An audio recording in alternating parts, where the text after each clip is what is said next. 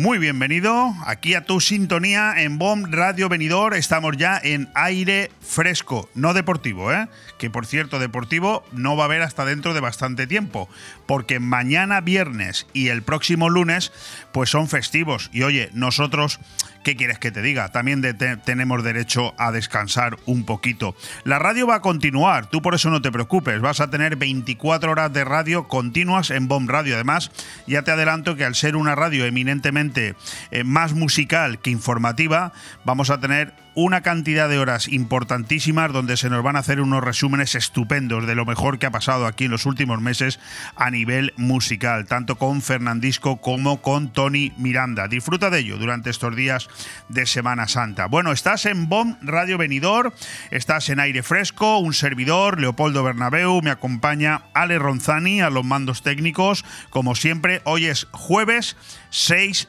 de abril. Seguimos avanzando y además es jueves santo. Hoy ya Sí que sí, ¿verdad? La Semana Santa está en marcha desde oficialmente desde el pasado domingo, domingo de Ramos, y hasta el próximo lunes de Pascua. Pero bueno, depende de la comunidad autónoma. Nosotros aquí en Benidorm, en la comarca de la Marina Baja, ya podemos decir que tenemos el cartel de eh, lleno absoluto. Incluso eh, se prevé que lleguen a la provincia de Alicante en torno a 5 millones de personas desde hoy hasta el próximo lunes. Tú imagínate lo que te estoy diciendo. Si somos 2 millones de habitantes en la provincia de Alicante y llegan 5, la, provincia prácticamente se, se multiplica por 3 la gente que recibe. Bienvenidos todos. Y los que somos de aquí y me estáis escuchando, ya sabéis, señoras y señores, hay que dar lo mejor de nosotros mismos, cada uno desde su púlpito, desde su ámbito, desde su trabajo, desde lo que esté haciendo. Hay que dar lo mejor, porque de nosotros depende que estas 5 millones de personas se sigan enamorando de nosotros, de nuestra provincia, de nuestro sol, de nuestras costas, de nuestro mar, de nuestra gastronomía, de nuestro clima, de todo lo que sabemos hacer maravillosamente bien para que sigan viniendo constantemente, porque de ellos vivimos, de ellos vivimos, no te olvides. Bueno, ¿qué decirte yo en esta presentación? Pues mira, como casi siempre, pues eh, oye, son muchos los titulares con los que podríamos complementar estos primeros minutos del programa, pero mm, que, oye, mm, hay que utilizar unos sí, otros no, a modo de tarjeta de presentación, pero claro, eh, eh, es lo que te digo, hay que seleccionar. Y aquí, en esa selección, indefectiblemente influye y bastante la opinión personal a la hora de generar esa selección. Yo hoy lo he hecho con solo cinco titulares, porque además de que el programa viene repleto de temas interesantes, pues también hay dos editoriales, hay un resumen deportivo corto, pero lo hay, hay un extenso resumen de noticias destacadas que incluso ayer no pudimos dar, y la verdad es que es una verdadera pu, no digo más, ¿no, vale? Una verdadera pu, lo dejo ahí, que todos los días se queden fuera. Lo del resto de la pu ya lo pones tú si quieres en tu imaginación. O sea, que teniendo claro, teniendo muy claro que la goleada anoche del Barça, perdón, del Madrid al Barça, además en su propio feudo, en el Camp Nou, y te lo dice un culé, pues oye, tiene que ser eh, el aperitivo de esta presentación. Evidentemente hablaremos de ello si tenemos tiempo un poquito más luego, pero dentro de ese menú, los platos elegidos son los siguientes. Por un lado, me alegro de que Donald Trump gane la batalla de la opinión pública. Eh, te recuerdo mm, los cánticos del colegio Elías Aguja que tanto escándalo generó, sobre todo a nivel político, y que han quedado en nada. Y me quiero volver a referir a la curiosa reunión ayer entre nuestro presidente Pedro Sánchez y la presidenta italiana Giorgia Meloni. Y el aperitivo, eso, bueno, el aperitivo y los platos. Y el postre. Pues oye, el postre también viene muy bien, porque a que ya se nos ha olvidado el caso Tito Berni, ¿eh? Es lo que tiene la información en este país. Hay tanto sinvergüenza, hay tanto corrupto, hay tanto desalmado, que da igual lo que pase cada día. Al día siguiente, como vuelve a haber otra, ¿eh? pues ya se nos ha olvidado. Pues no, no. Lo de Tito Berni vuelve con fuerza la semana que viene porque va a haber muchas declaraciones. Bueno, déjame que te diga un poquito más de cada cosa. A ver. Goleada de época del Madrid en el Camp Nou sin despeinarse. El Barça se descompuso absolutamente tras el 0-1, un auténtico recital de Benzema, lo que hace que el Madrid sea, pues claro, evidentemente a pesar de haber perdido 0-1 en su casa, el siguiente clasificado para la final de la Copa del Rey, que jugará ante un eh, también sorprendente Osasuna. Te decía que me alegro de que Donald Trump esté ganando la batalla de la opinión pública, la imputación sin lugar a duda es muy endeble. ¿Qué quiere decir eso?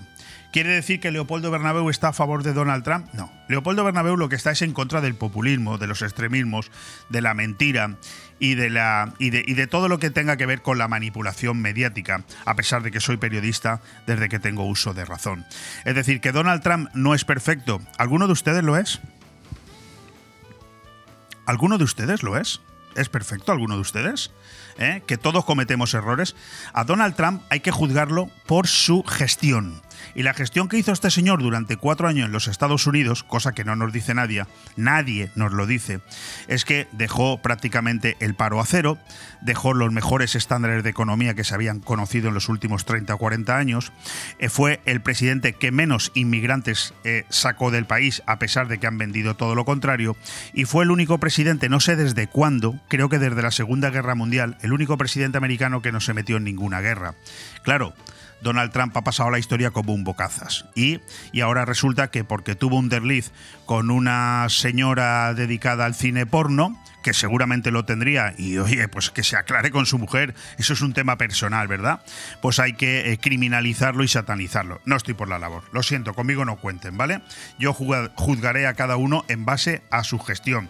Y hablando de gestión, ¿se acuerdan ustedes de aquella, aquellos cánticos en el colegio mayor Elías Aguja de unos chavales cantando, en fin, y el lío que se montó a nivel nacional? Bueno, pues la Fiscalía ha descartado el delito de odio contra el cabecilla del cántico machista del Colegio Mayor Elías Aguja de Madrid, el director del centro, por supuesto, se siente feliz y aliviado tras el escarnio sufrido y además van a valorar medidas para tomar tras la resolución del Ministerio Público. Y lo que sí que pasa es que aquel joven señalado por el caso Aguja tuvo que eh, fue eh, tal el nivel de acoso que recibió que se tuvo que volver a Mallorca. Luego si me da tiempo la, editorial la voy a dedicar a este caso. Y siguiendo con el resumen informativo, la cordialidad y la sintonía de ayer, ¿eh? que marcan la primera reunión oficial entre Meloni y Sánchez. ¿Tengo yo algo en contra? De que nuestro presidente Sánchez se reúna con la primera ministra italiana, todo lo contrario, en absoluto, me parece muy bien. Las relaciones públicas de Pedro Sánchez fuera de nuestro país ya las quisiera yo para que se llevara igual de bien con la oposición de nuestro país que están hecha unos zorros las relaciones entre los políticos. Pero yo no me puedo olvidar de que estamos delante de un cínico y un populista de colosales dimensiones. Estamos hablando del mismo que habló de Giorgia Meloni, eh, catalogándola de extremista, fascista, extrema derechista, eh, prácticamente nieta de Mussolini o heredera de él, en fin, un señor que no tuvo empacho en decirle de todo a esta señora en periodo electoral, después los italianos decidieron que ella era la más votada y ahora, bueno, pues ahora hay que llevarse bien y donde dije digo, digo Diego, ¿verdad? Esa es la clase política eh, a la que estamos sumidos. Y termino con el postre que te anunciaba en este rico menú de presentación aquí en aire fresco, que bien nos lo estamos pasando. Caso Tito Berni, tatán, tatán, que vuelven los puteros cocainómanos y golfos del Partido Socialista, que también los tiene, ¿eh? Como los tienen todos los partidos pero aquí vamos, aquí es que es que abundan, ¿eh? Bueno, los primeros testigos del caso Tito Berni declararán ante la juez la próxima semana, el jueves día 13, están citados un empresario y la mujer conocida como Chocho Volador. Bueno, pues también está citada. En fin, una película de risa, por no decir un circo, lo que tenemos montado en este país con nuestra querida clase política. Yo aquí intento darle un poquito de tono de humor, hombre, hay que pasárselo bien porque esto es verdaderamente lamentable. Ojo, tenemos unas elecciones, ¿eh? A la vuelta de la esquina, el día 28 de mayo. Ahora, eh, hacer lo siguiente, ahora que se te olvide todo lo que estamos viviendo en estos últimos cinco años, que parece una pesadilla continua, que se te olvide todo, no te acuerdas de nada y vas y les vuelves a votar. Volvemos a votar a los mismos, que veremos si España, a pesar de lo grande y lo fuerte que es, y lo, y lo genial que es como país, a ver si es capaz de aguantar cuatro años más de esta panda de suicidas eh, gobernándonos. Vamos a ver si lo conseguimos. Bueno, vamos a una cuñita de entrada de cabecera y vamos a ese avance de programa. Aire fresco en BOM Radio Benidorm todos los martes, miércoles y jueves de 12 a 2 de la tarde, Aire Fresco, el magazín de actualidad más completo de la comarca con entrevistas, noticias, opinión y entretenimiento en un aire fresco más renovado, más personal y más cercano de la mano de Leopoldo Bernabeu. Recuerda, todos los martes, miércoles y jueves desde las 12 del mediodía hasta las 2. También podrás escuchar Aire Fresco por las tardes en redifusión y los fines de semana un resumen con lo mejor del programa. BOM Radio Benidorm. Seguimos creciendo. ¿Qué tenemos en este avance de programa cuando ya son las 12 y 10 de la mañana, las 9 y 10 de la noche y nos lo estamos pasando genial? Bueno, pues el tiempo en venidor, el parte meteorológico, esa previsión del tiempo que tanto interesa a todos para hoy, para mañana y para próximos días, nos dice que en este momento son 17 grados los que tenemos fuera de nuestros estudios. Yo no me lo creo, yo creo que hace un poquito más de calor, no mucho más, que está ligeramente nublado, nos dice el parte meteorológico, tampoco me lo creo, estoy viendo por encima de la cabeza de mi técnico que lo que entra por las ventanas es un sol radiante, por lo tanto no me lo creo, pero bueno, es lo que tiene consultar la meteorología a través de un ordenador. Y que a las 9 de la noche serán 13 los grados que tendremos y que seguiremos con esa fantástica luna llena que ayer ya pudimos, eh, pudimos disfrutar de una manera sobresaliente en esta comarca. Lo que sí que eh, puedo garantizar es que lluvia cero, tanto hoy como mañana, como, a ver, pasado mañana tampoco hay nada, el domingo tampoco. Bueno, pues maravilloso, maravilloso, maravillosa Semana Santa aquí en Benidorm para disfrutar del buen tiempo, de la gastronomía, de una ciudad y una comarca maravillosas y nosotros a darlo todo para que todo el mundo se sienta aquí feliz y, querido, ¿vale? Con, eso, con ese dato es con el que nos vamos a quedar. ¿Qué más pasan? ¿Qué más cosas pasan en un día como el de hoy, en un jueves 6 de abril? pues mira, tenemos que decir que hoy, además de Jueves Santo, por supuesto, es el Día Internacional del Deporte para el Desarrollo y la Paz. Y que en cuanto al santoral, hoy hay que felicitar a todos los que se llamen Genardo y Celestino.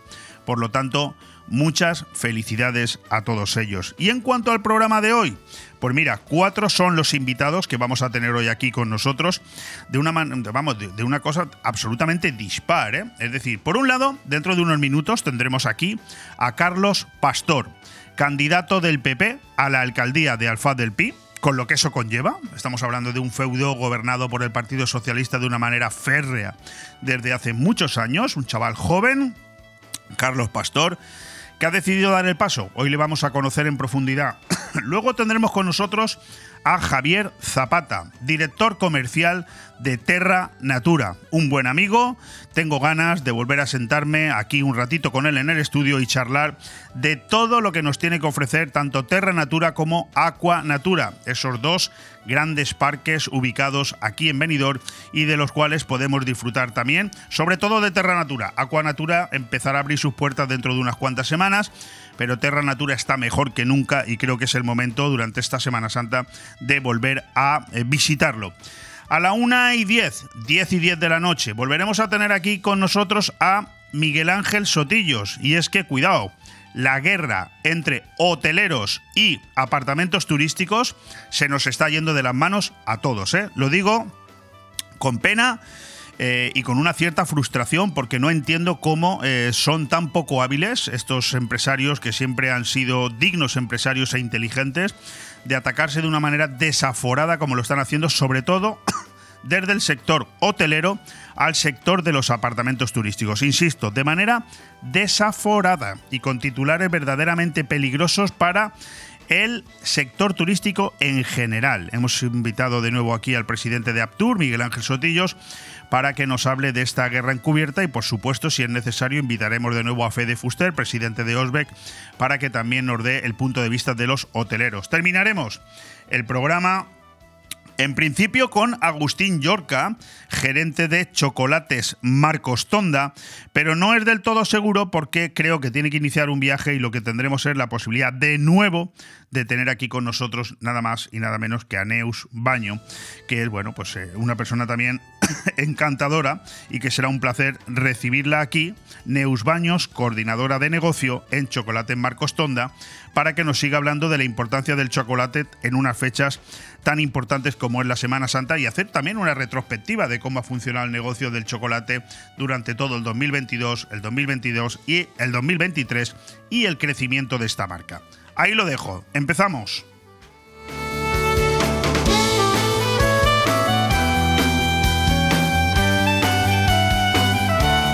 Bon Radio. Nos gusta que te guste.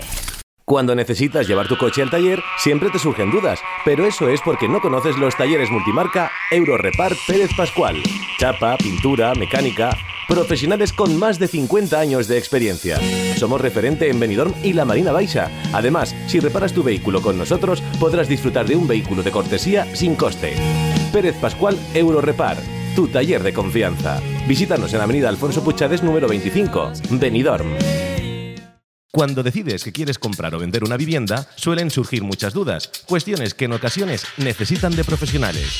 Si quieres comprar o vender una vivienda, confía en profesionales con muchos años de experiencia. Confía en Grupo Rojisa. Con oficinas en Benidorm y Callosa, contacte con nosotros en el 672 20 26 36 o visita nuestro portal inmobiliario www.rojisa.com. Grupo Rojisa. Estamos para ayudarte. La tradición es un arte y en Mesón el Segoviano de Benidorm somos artesanos.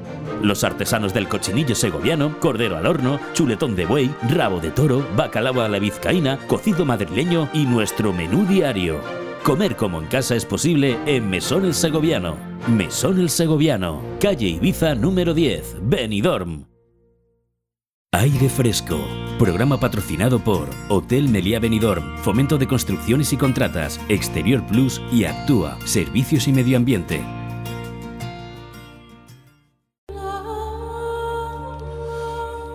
Juicios públicos e inverosímiles. La Fiscalía Provincial de Madrid ha decretado archivar la investigación de los cánticos que los residentes del Colegio Mayor Elías Aúja profirieron a, los, a las estudiantes del Colegio Vecino Santa Mónica. Aquellos gritos fueron denunciados por el movimiento contra la intolerancia al considerar que podían ser constitutivos de un delito de odio.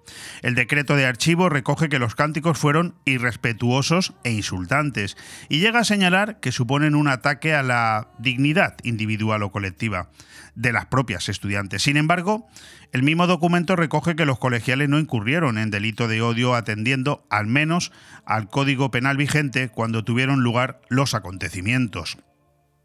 El mismo texto recuerda además que tampoco podría considerarse una falta contra la integridad moral de las estudiantes y que no existe constancia de que ninguna de ellas hubiera denunciado los hechos. El decreto de archivo resulta previsible y refrenda una obviedad, por más que la conducta de unos jóvenes pueda resultar reprobable desde un punto de vista moral o estético, elevar una gamberrada a la categoría de delito es un absurdo que banaliza precisamente aquellas formas de violencia o intimidación que sí resultan perseguibles o denunciables.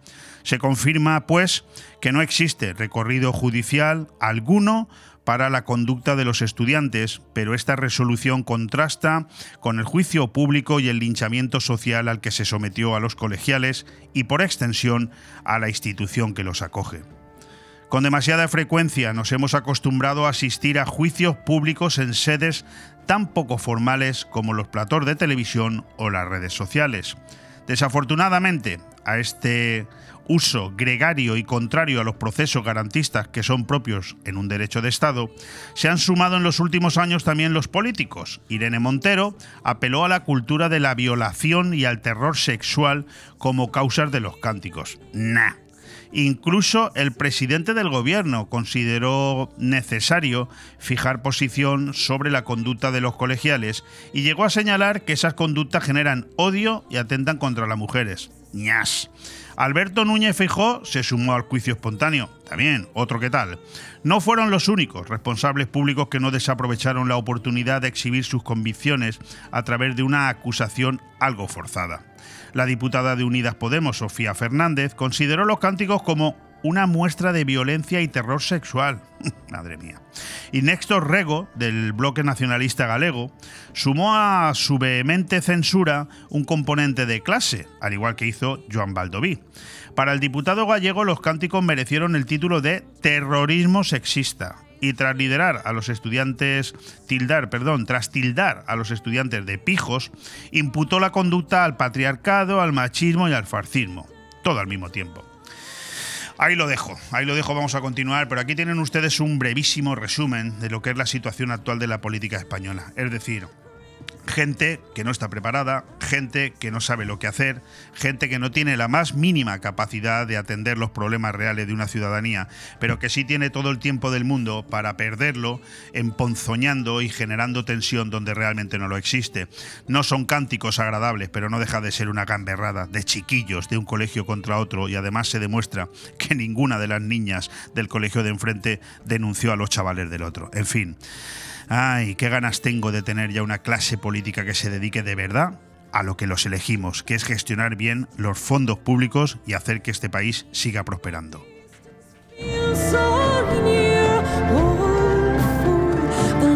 Bon Radio. Nos gusta que te guste. Cristalería Cristalmar. Todo en cristalería y fabricación en carpintería metálica. Trabajamos con las mejores marcas del mercado. Somos distribuidores de la marca de sistemas de ventanas de PVC Comerlin. Reparación e instalación de persianas. Instaladores de mamparas de baño Profiltec. Carpintería de aluminio con vidrio Climalit. Nuestro compromiso es que cumplimos los plazos, porque no solo fabricamos e instalamos los sueños de nuestros clientes, también los diseñamos. Cristalería Cristalmar. En calle Virgen de la Macarena número 41. Benidorm. O en el teléfono 607 24 19 77. Vuelve la escenificación de la Pasión en la Lucía el Jueves Santo. Ven y descubre esta escenificación teatral al aire libre en la que participan más de 100 actores amateurs y que cumple en 2023 23 ediciones. Jueves 6 de abril a las 11 de la noche en la Plaza Mayor. Escenificación de la muerte y pasión de Jesucristo en la Plaza Mayor y Calvari. Este Jueves Santo en La Lucía. Passió 2023. Recogiment i sentiment. Ajuntament de la Nucia. Fem poble. Fem futur. ¿Echas de menos el mar?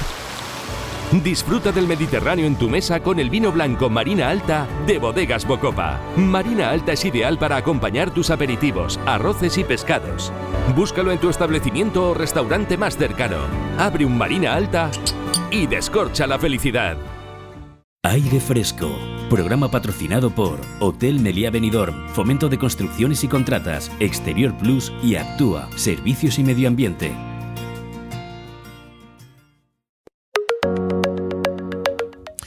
En el proceso electoral que comienza, la comunicación ocupará el centro de la vida política y en vez de ser un medio, se convertirá en un fin, vaciado de cualquier pretensión informativa al servicio de la propaganda. La política, en esta permutación, quedará reducida a mero instrumento de comunicación y no al revés. Cuestión de forma que condicionará las decisiones que permitan el acceso al poder en las próximas elecciones. Poco importará que lo electoralmente rentable no sea necesariamente lo mejor para el futuro del país. Ahora lo importante es ganar, luego ya gobernaremos. Dicen los convencidos de que buscar el interés general no es siempre la mejor manera de ganar unas elecciones.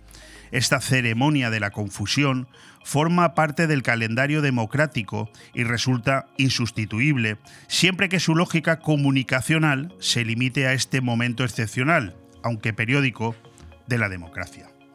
Sin embargo, vemos cómo desde hace ya unos años, y cada vez con más fuerza, la excepción se vuelve norma. La política se convierte en campaña permanente, un espacio en el que resulta imposible distinguir dónde empieza la campaña y dónde la política, y toma cuerpo la idea de que la política es tan solo la conquista y el mantenimiento del poder. Es una de las mil formas que habría para empezar. Ayer lo hice de otra manera, hoy lo hago así. Las diferentes entrevistas con candidatos políticos que van a ir pasando por este estudio.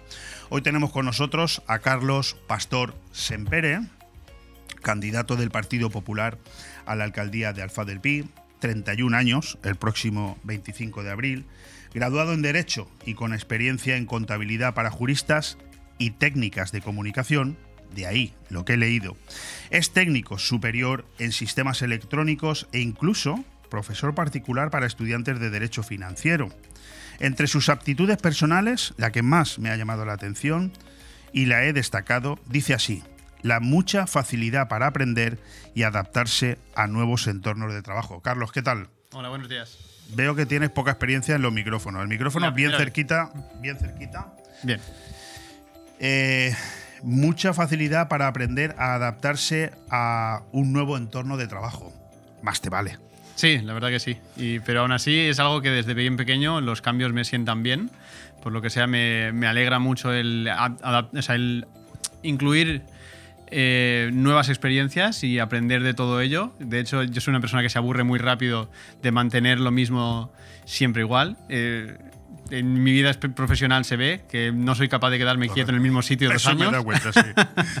Así que. no, pero yo, yo lo de, Carlos, lo de decir lo de más te vale es porque, bueno, aparte de tener un poquito de experiencia en esto y conocer bastante bien la comarca y a, todos los lobos con piel de cordero que se mueven por ahí, eh, me alegra muchísimo que, te, que, con tan solo 30 años te hayas decidido a meterte en una jaula tan peligrosa y solo espero y deseo, y además te lo digo con todo el corazón del mundo en la mano, que esto no repercuta en, en tu salud, porque es que de verdad a veces...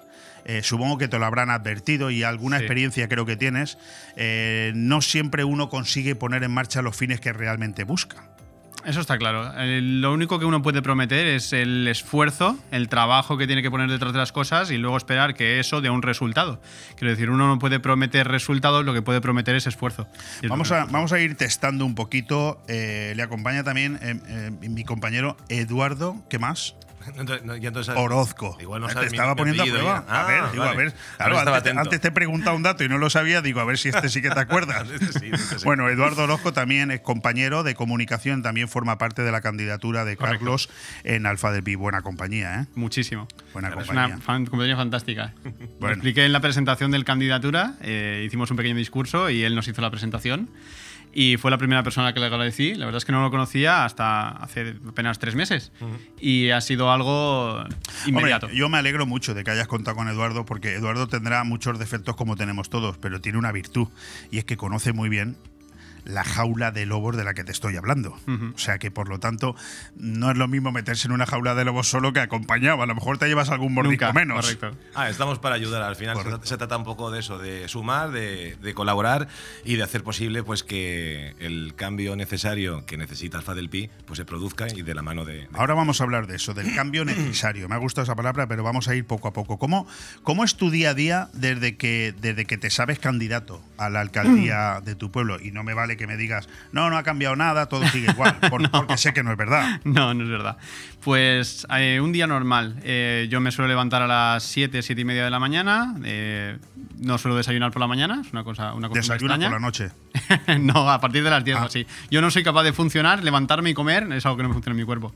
Me voy a trabajar directo a las 8. Yo estoy trabajando de electricista ahora mismo. O sea, no ha cambiado tu ritmo de trabajo. De momento no, para nada. En lo que es la parte inicial del día, no.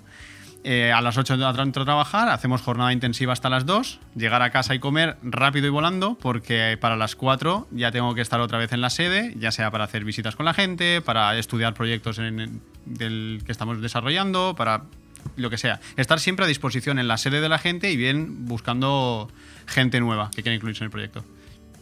Te pido que seas sincero. Estás bien rodeado porque estás rodeado de un comunicador y yo soy de los que piensa, por propia experiencia y por edad, que nos empiezan a hacer falta políticos que sean sinceros, porque además vende mucho más que el no serlo, aunque el político crea lo contrario. Yo soy un convencido de esto.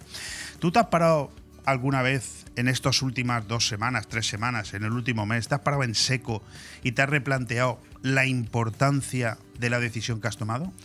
En estas últimas tres semanas, un mes, no. Pero sí que te tengo que decir que antes de eso sí.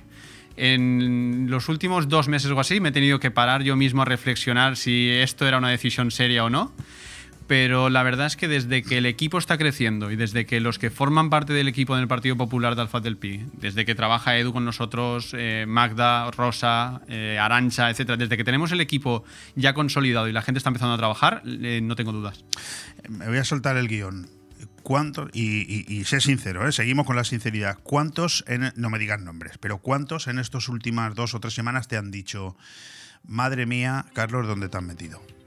en estas últimas semanas, pocos, porque ya me lo han dicho muchos antes de estas últimas semanas. Muchísima gente. Vale. No te voy a preguntar detalles, ¿eh? porque me los puedo imaginar. Oye, lo que no deja de ser una realidad es que eh, el PSOE está por detrás del Partido Popular en las encuestas, eso es una realidad, pero en Alfaz siempre ha sido hegemónico. ¿eh? No sé si este dato vale. ¿eh? Exacto. En el caso del Partido Socialista, en Alfaz del Pi, la verdad es que es un caso como el de la Anuncia con el Partido Popular, pero a la inversa. Son gente que tienen mucha experiencia, que tienen mucha trayectoria en la política y que al fin y al cabo tienen esa facilidad a la hora de gestionar gente y proyectos. Pero de la misma manera que comparamos el Partido Socialista de Alfaz con el Partido Popular de la Nucía, también podemos comparar los resultados. Y ahí es donde vemos la diferencia y es donde nosotros vemos la posibilidad de poder trabajar y sacar adelante cosas que no se han hecho en los últimos años. Pues fíjate, a diferencia del caso que pones de la Nucía, que me ha venido muy bien porque me has hecho reflexionar, muy mal les tiene que ir a los socialistas en la Nucía cuando han puesto de candidata a una alfasina sí. a Genoveva Ten, que por cierto no la quiso el PSOE de Alfaz y fueron los primeros que se la cargaron cuando era diputada provincial. O sea que esa es una lectura que no sé muy bien cómo enfocar, pero Hombre, se puede enfocar desde el punto de vista de que en el Partido Popular seguimos estando nosotros, tenemos, seguimos teniendo el sartén por el mango y que además con el buen proyecto y los compañeros que tenemos, esto va adelante y, es imparable. Oye, ¿por qué la derecha alfasina siempre, eh, o casi siempre, viene ganando las elecciones cuando son de carácter nacional? Hablo siempre de Alfa del Pi, pero luego las pierde cuando son locales. Es una respuesta realmente fácil. En el caso, la gente distingue mucho en lo que son las elecciones nacionales y las elecciones locales, en el que el nacional siempre se vota la ideología y en las locales siempre se vota la persona que se conoce. Entonces, si tú en, el, en la candidatura que se presenta no ves ningún reflejo de alguien de confianza que tú conozcas en el pueblo, pues evidentemente vas a apoyar o vas a tender un poco más hacia ideología o vas a apoyar por lo que ya se mantiene. Bien, vale, es una manera de responderla. Hay otras, ¿eh? pero, el entrevistado no soy yo, eres tú. Vale, pero está bien, está bien. Está bien, está bien. Oye, ¿es clientelismo extendido eh, como una telaraña por el PSOE alfasino? ¿Es, es, es, el arma más difícil de, combatir? Es decir, eh, aquí nadie puede negar que el PSOE de Alfa del Pi, como el PP de la Nucía, tiene absolutamente controlado todo lo que es el perímetro Alfaz-Albir sabe dónde vive cada familia, sabe el apellido de cada uno, sabe quién está en paro y quién no, sabe quién monta una asociación y necesita que se le riegue un poquito. Pagaje político. Bien, pero, pero amigo mío, ¿cómo se combate esto? Pues se combate desde la presentación de un proyecto nuevo, que ilusione a la gente y sobre todo desde el generar confianza en la gente. Por ejemplo, uno de los medios que estamos usando, porque esto que nos estás contando nos ha pasado, tenemos ya varios casos de gente que se, ha, se, ha, negado a, presentarse. Me cae muy bien, Carlos, me gustaría votarte, pero no puedo. Porque es que mi hermano trabaja no sé dónde. Eso es lo que pasa. Porque es que mi sobrino. O incluso peor, gente que estamos en el mercadillo, que hemos hecho ya varias semanas un puesto de información allí, y la gente se acerca, se informa, nos mira, nos pregunta, y le decimos, no, no te preocupes, coge un folleto, infórmate bien. No, no, es por si me hacen la foto. O sea, que la gente tenga miedo incluso de acercarse a informarse por lo que le puedan decir, por si tiene alguna consecuencia laboral o familiar o con... Esas cosas, eh, la verdad es que uno de los medios que estamos... Pero no, no, ¿no se supone que la dictadura había terminado en el 75? Se supone. O, ahora hay más dictadura que antes, pero no la queremos reconocer. Esas son cosas distintas, pero exacto. Eh, bueno, yo de Esa presión social, política... ¿eh? Porque cuando un ciudadano en un país libremente democrático tiene miedo de coger un folleto por si me hacen una foto, ahí no hay libertad. Exacto. Yo añadiría ahí a todo lo que habéis dicho que, es, la, realidad. Eh, como tengo tanta potencia, al final me, alejo un poquito. Yo añadiría ahí que eh, también lo que ha hecho el gobierno socialista en Alfa del Pi ha sido eh, no dejar que el pueblo evolucione, que crezca. Porque si el pueblo crece en cuanto a más votantes, a más empresas, a más todo, eh, ahora mismo esa hege- hegemonía, ese cortijo que tienen montado en el ayuntamiento de Alfa del Pi, perderían el control. El censo. Si Entonces- crece el censo, Exacto. se me. Entonces, que, que alguien quiera estar en un puesto eh, como una alcaldía a pesar o, o encima del progreso y el crecimiento de un municipio entero, eso me parece que es no de dictadura, sino de tiempos mucho más antiguos. pues Uno de los sistemas que nosotros estamos implementando para evitar estas cosas, haciendo la circunvalación, es tenemos, por ejemplo, un número de teléfono del partido que estamos divulgando con todos los folletos y entonces cualquier persona que tenga cualquier propuesta, cualquier queja, cualquier solicitud de información lo puede mandar de forma completamente anónima y nosotros desde el partido le respondemos. Sí, de eso también te quería preguntar. Oye, ¿tú querías ser candidato del PP a la alcaldía? ¿O, o te lo impusieron? No, ni mucho menos. Te lo preguntaron. Correcto. ¿Cómo fue aquello? Hace, pues ahora ya casi dos años, que me preguntaron a mí, escucha, estamos estudiando la opción ya de, porque Juan, que era el anterior candidato, él ya sabía que no se iba a presentar, entonces eh, me llamaron a mí para preguntarme si yo estaba dispuesto. En aquel momento yo aún no había acabado la carrera de Derecho, entonces estaba un poco dubitativo y dije, bien, eh, me voy a Zaragoza, tengo esto pendiente de acabar y en el momento vuelva eh, doy una decisión, o sea, decido. Y en efecto, tuve esos seis meses de meditación y la verdad es que sí, lo cogí con ilusión. Al fin y al cabo me metí en política no con la intención de ser alcalde, pero sí con el interés curioso que siempre había tenido por la política. Entiendo que tu relación con el Partido Popular viene de lejos. Ni mucho menos. Todo lo contrario. ¿Desde cuándo? Desde la última Ah, legislatura. de hace cuatro años. ¿no? Exacto. Yo eh, siempre había tenido curiosidad política, siempre me había llamado la atención eh, la cosa pública, pero no me había involucrado activamente. Realmente me involucré cuando Juan Ródenas, que es amigo de la familia de toda la vida, vino a casa y me dijo, escucha, necesito que tú vengas a ayudarme a mí para construir un alfaz mejor. Muy bien. Y fue por ello realmente. Eh, por cierto, te iba a preguntar, lo has dicho tú hace un momento, tú, eh, la, la palabra Zaragoza aparece mucho en tu currículum. Sí, es curioso. ¿Por? Por ningún motivo en especial. Yo empecé Derecho en Albacete el primer año y por circunstancias de la vida me tuve que mudar a Zaragoza para continuarla, porque mi hermana ya estaba estudiando allí. Muy bien. Entonces, por tema económico, era mucho más fácil mantenernos a los dos en una ciudad que no en dos diferentes, por supuesto. Eh, entiendo que tú no te consideras político, más bien gestor, ¿no? O, o empresario. Sí, porque esto de político viene de nuevo.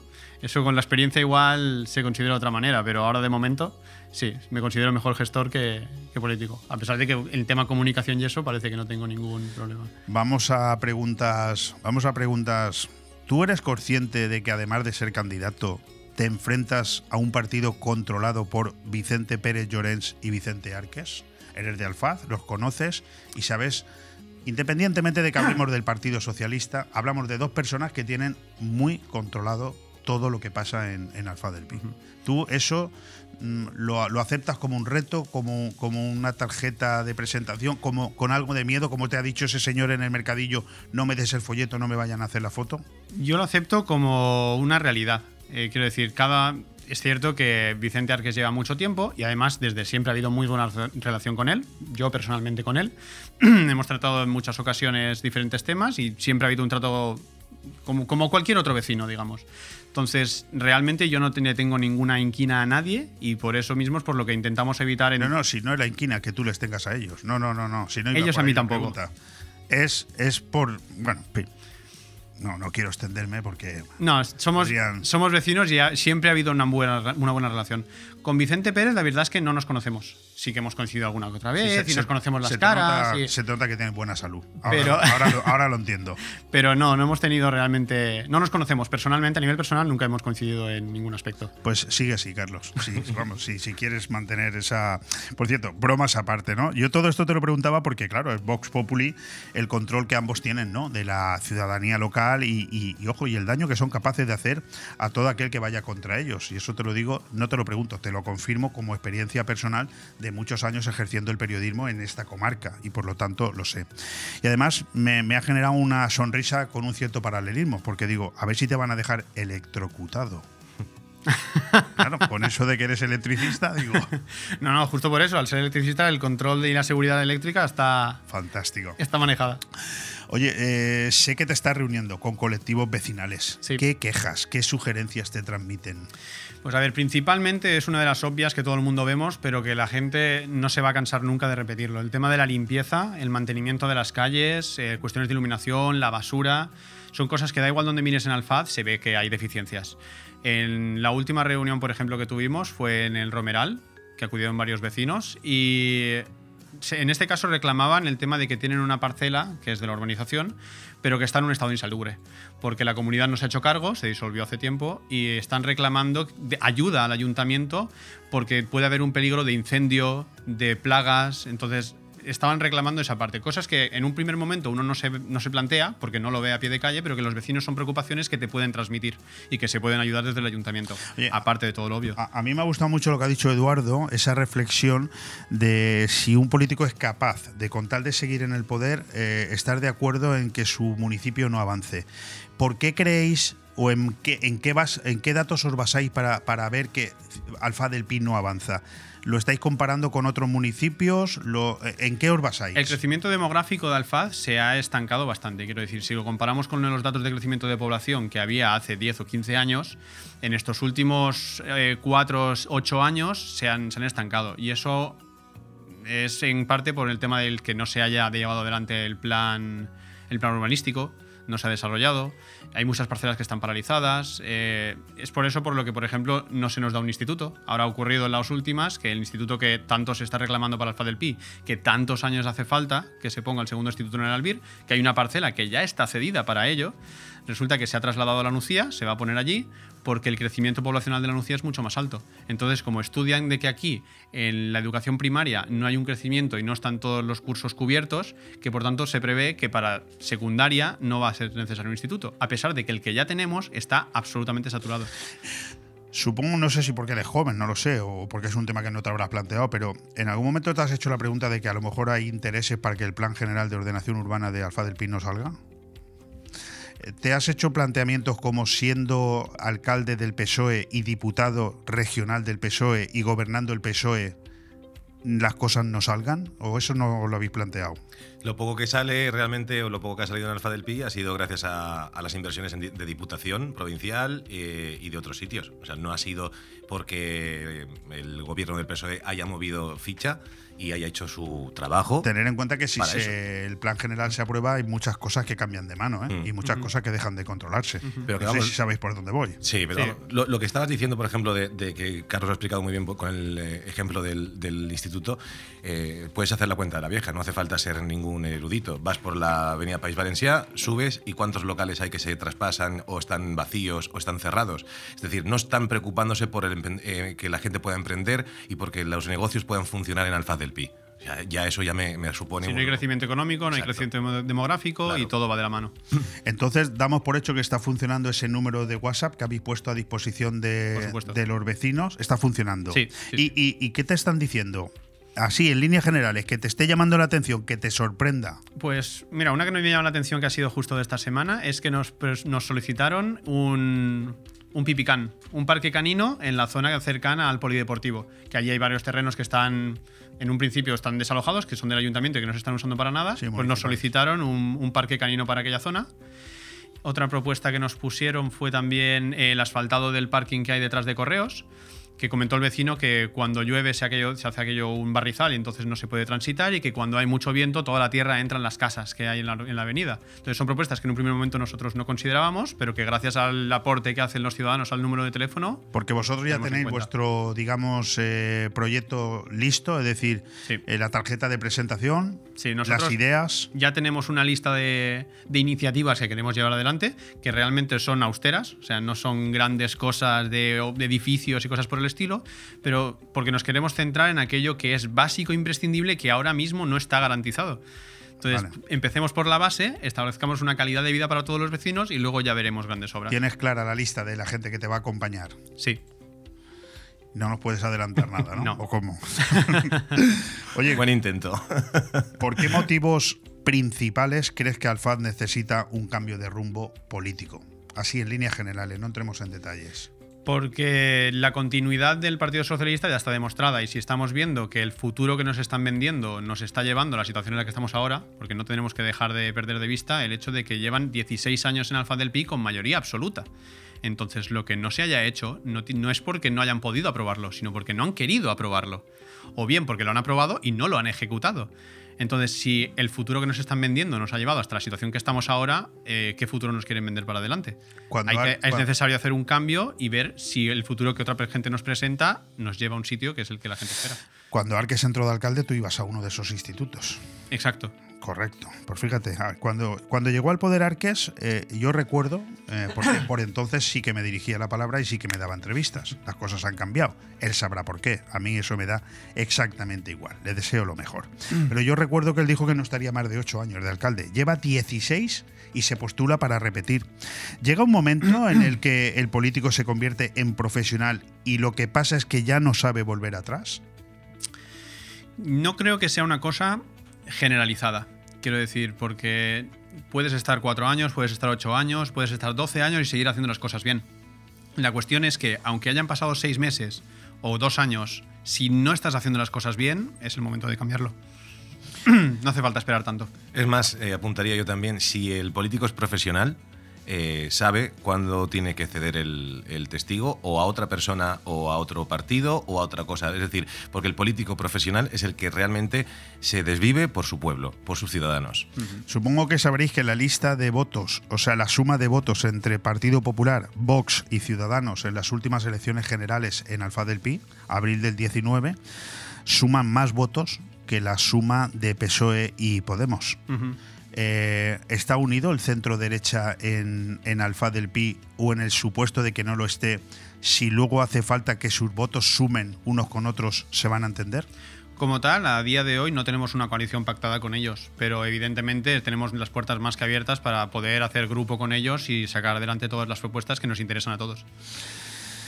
Bueno, pues eh, yo no tengo más preguntas, señoría. No sé si mi compañero periodista Eduardo te quiere hacer alguna pregunta. Lo tengo todos los días. De hecho, no, pero sí que puedo, puedo resaltar un poco, ya que estamos haciendo un poco la presentación del candidato y al final se trata de eso, los valores de Carlos. Porque, el, por ejemplo, que nosotros nos conociéramos de hace poco tiempo, eh, yo más, a Leopoldo lo hemos hablado muchas veces, no tengo ganas de, meterme en política, ya estuve en su día, tal y demás, eh, que él me haya convencido a mí es como va a convencer al resto de gente. Ah, y, te, voy a explicar el porqué, por los valores que tiene. Es una persona honesta, es una persona que em, trabajadora, que tiene la capacidad de ver ese, ese, punto de vista que a veces yo, tú o otras personas no lo ven y él lo ve y lo valora y lo digiere. ¿Entiendes? Y luego te lo plantea y, tú, y te acaba diciendo, y yo digo, ostras, pues Carlos, tienes razón, vamos a hacerlo así. Y es así, esa, esa es la fórmula de, de, verlo. Y sabia nueva que hace falta, vamos. Y es que hace, hace, falta. Al final el equipo se ha renovado, el equipo está eh, eh, on fire, como, como decimos los, los jóvenes, aunque no seamos tanto. pero, pero se ve un equipo con muchísimas ganas, con muchísima ilusión, y yo creo que esa es la ilusión que le hacía falta a ese votante que en las generales vota al Partido Popular y que aquí no, no votaba o por lo que fuera eh, tenían otras, otras directrices. Ahora es el momento de, votar al PP. Yo quiero aprovechar que al principio de la entrevista tú me preguntabas, me suena tu cara y no sé de qué. Le pasa a mucha gente en el pueblo incluso. Y a ver si a ti te sirve también para ubicarme. Yo soy el hijo de Sebastián de la farmacia, que está justo en la entrada de Alfaz del Pi. Una que era de Miguel Ángel Criado Fuster, que es justo en la rotonda de Bienvenidos. Es la farmacia que lleva allí 50 años. Mi padre es el hombre que trabaja allí. No sé si por ello. No, a mí me sonabas más por la combinación de la mezcla entre Carlos Mazón y Núñez Feijóo. no, tampoco por eso, tampoco por eso. Bueno, señores, que ha sido un placer teneros aquí en vuestra casa. También la del candidato del Partido Socialista en Alfa del Pi. Tiene los micrófonos abiertos para venir cuando quiera.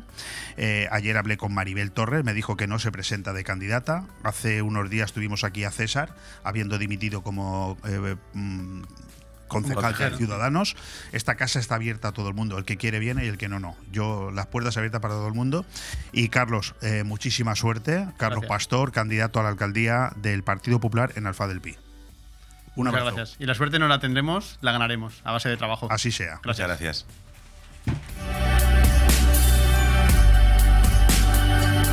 Bon Radio. Nos gusta que te guste.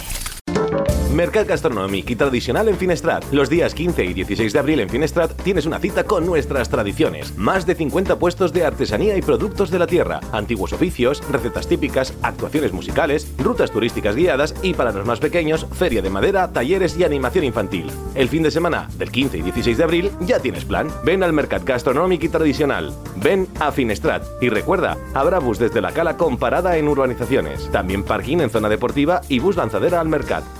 Hotel Meliá Benidorm, un paraíso tropical en la ciudad de los rascacielos. El Hotel Meliá Benidorm recoge la esencia dinámica y alegre de este destino de vacaciones por excelencia, creando un rincón tropical en plena Costa Blanca. Además del perfecto destino de vacaciones, es un excelente hotel de negocios, celebraciones y eventos. Ven a visitarnos y descubre nuestro exclusivo y selecto concepto de level lleno de comodidades, o déjate mimar por nuestras especialistas en nuestro Wellness Center con los más innovadores tratamientos de belleza y masajes. Hotel Meliá Benidorm.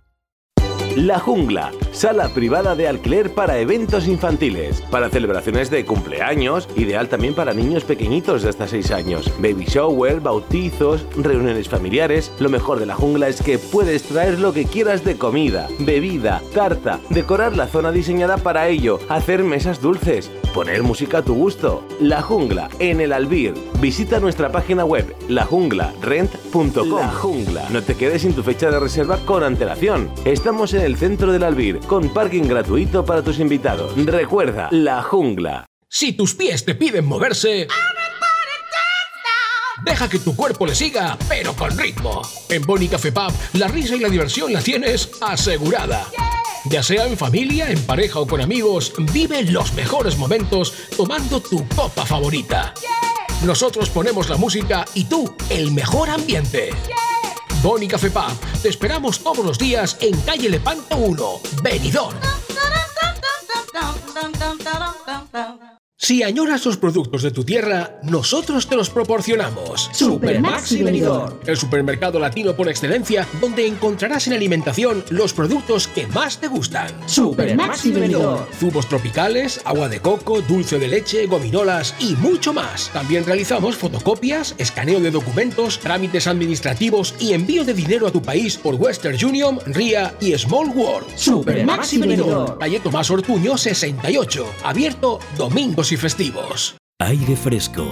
Programa patrocinado por Hotel Meliá Benidorm, Fomento de Construcciones y Contratas, Exterior Plus y Actúa, Servicios y Medio Ambiente.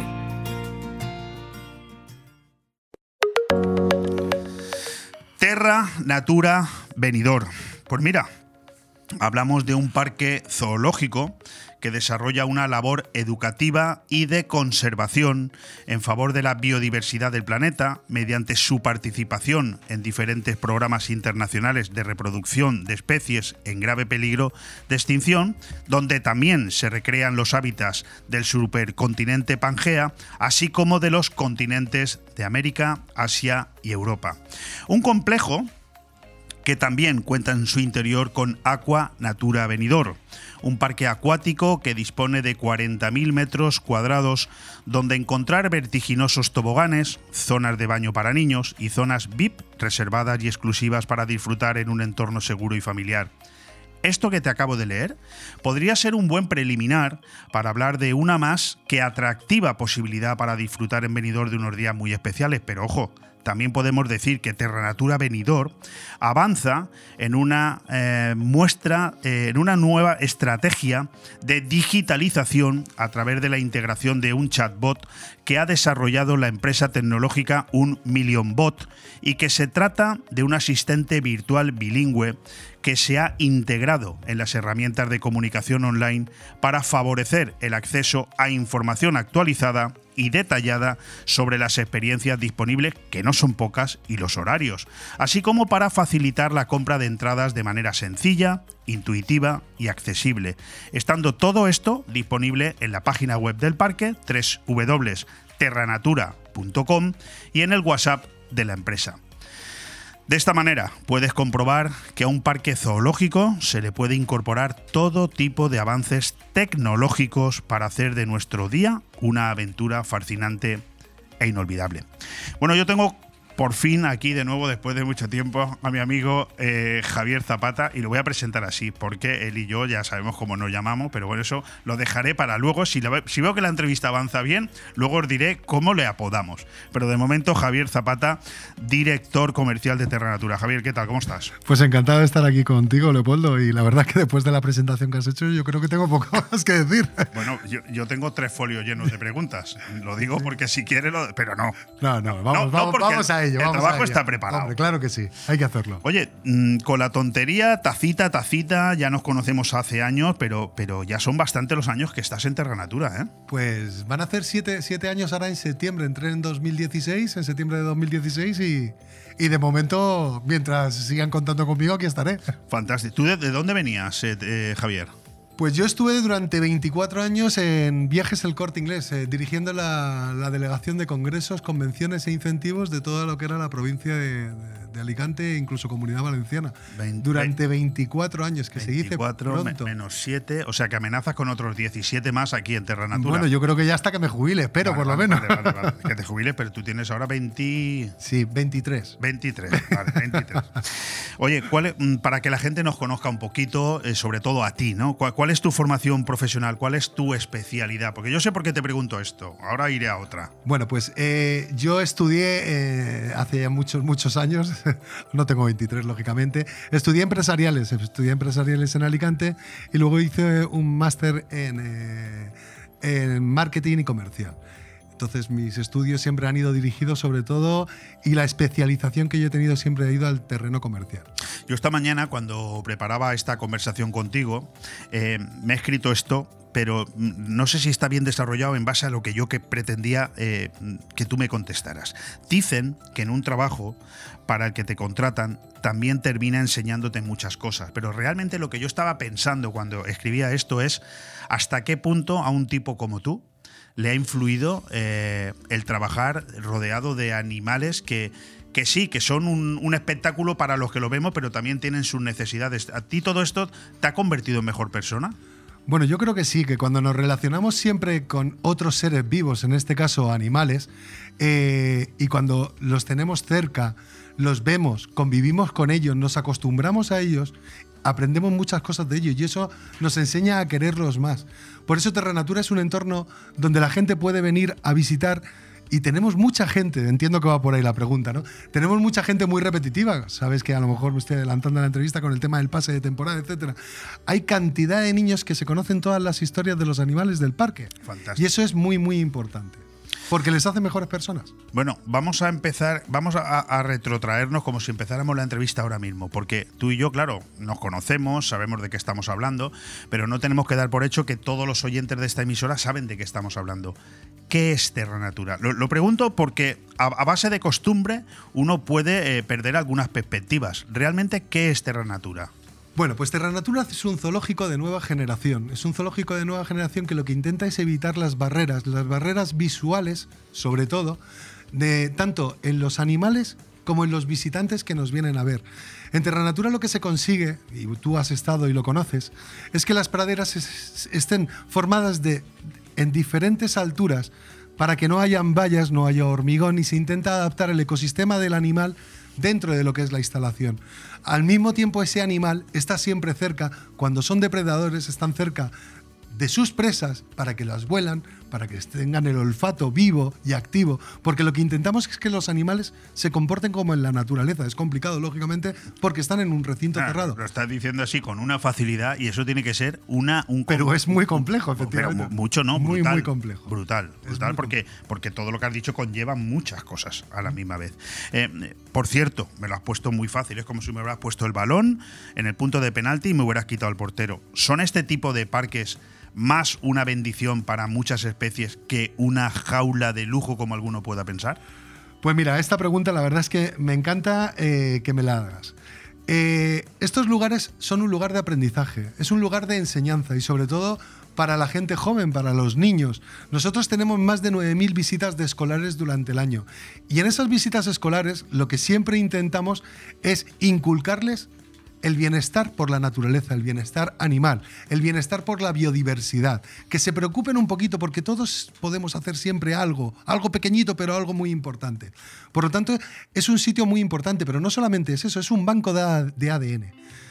Si en algún momento que ya ha pasado, por desgracia, un animal desaparece de la naturaleza, los zoológicos serán los únicos que podrán reintroducirlos dentro bueno. otra vez de la, de la naturaleza. Y eso es muy importante, porque son lugares de conservación. Por cierto, ¿cuántas especies de animales conviven hoy en Terra Natura? Porque yo estoy seguro que el que nos oye dice, bueno, bien, habrán elefantes, habrán leones, tal, no. ¿Cuántas especies conviven en, en Terra Natura? Más de 1.500 animales de 200 especies diferentes. Perdón, repite. Más de 1.500 animales de 200 especies diferentes. Entre ellas, la mayoría de las especies que nosotros tenemos están en grave peligro de extinción. Por lo tanto, tenemos una labor muy, muy, muy importante. O sea que cuando uno va a Terra Natura va a poder disfrutar de más de 1.500 especies de animales, que se dice pronto, ¿eh? 1.500 animales de 200 especies. Pues hay alguna pregunta que no me atrevo a hacerte, ¿eh? porque yo no sé cómo se puede eso mantener a lo largo de todo el año. ¿eh? Pues se mantiene con mucho esfuerzo, con mucha dedicación y porque los profesionales que tenemos nosotros allí es gente que está eh, exclusivamente para los animales, de verdad.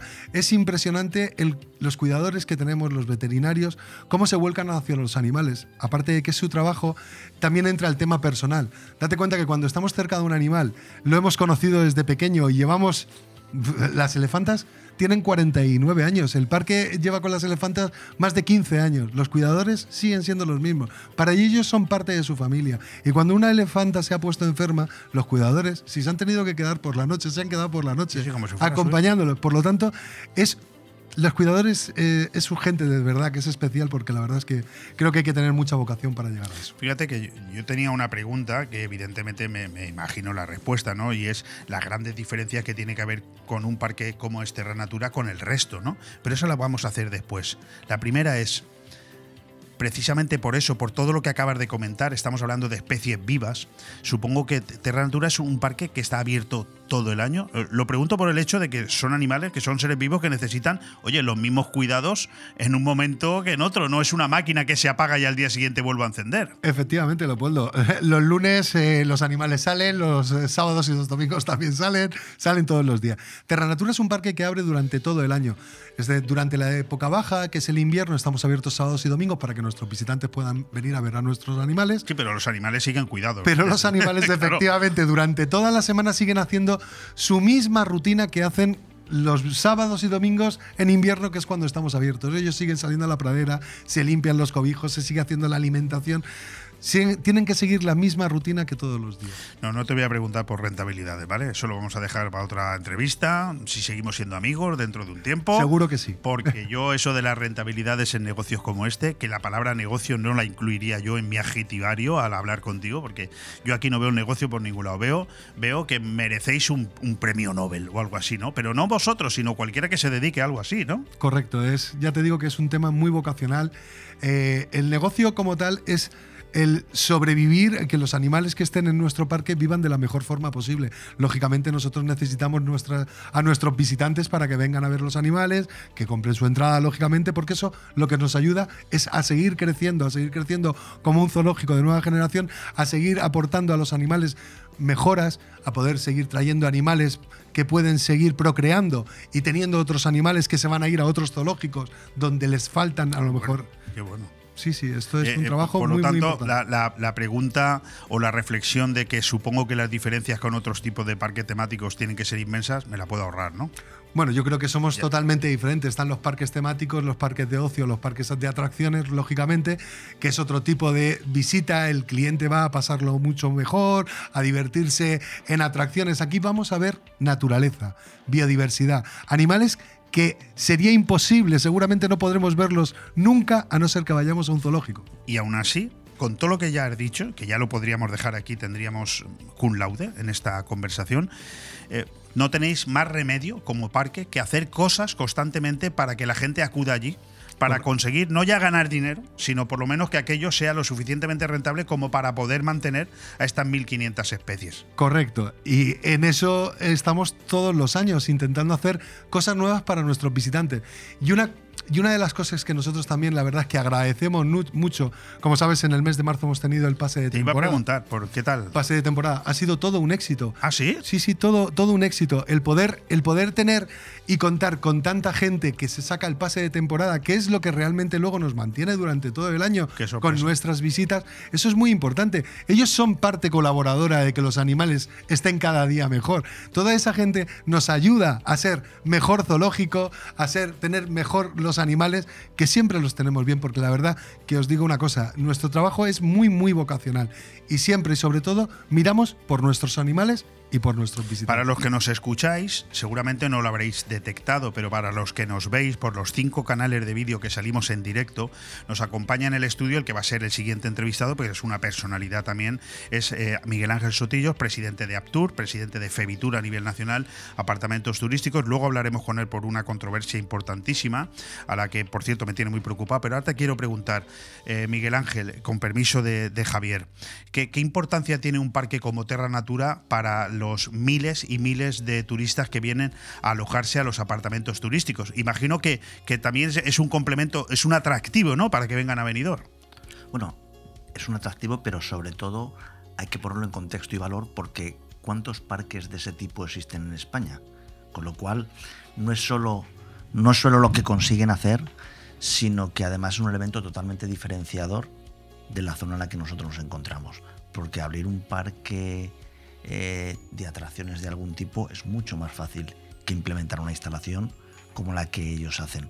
Claro, yo estaba escuchando a Javier, eh, te miraba a ti, me miraba a mí, yo tengo una emisora de radio, pero cuando nos vamos esto se apaga, le das a un botón, sigue funcionando, la publicidad sale, pero yo estoy en mi casa. Pero este señor no está en su casa, porque este señor tiene 1.500 animales que tiene que atender constantemente. Eh, tiene su mérito esto, ¿eh? Miguel Ángel. Bueno, yo, yo muchas veces me he planteado cómo lo consiguen. Yo también, yo también. no, no sé cómo hacen los números. La verdad es que no puedo más que felicitarlos. Yo desde que abrió el, el parque soy usuario, mi familia es usuaria.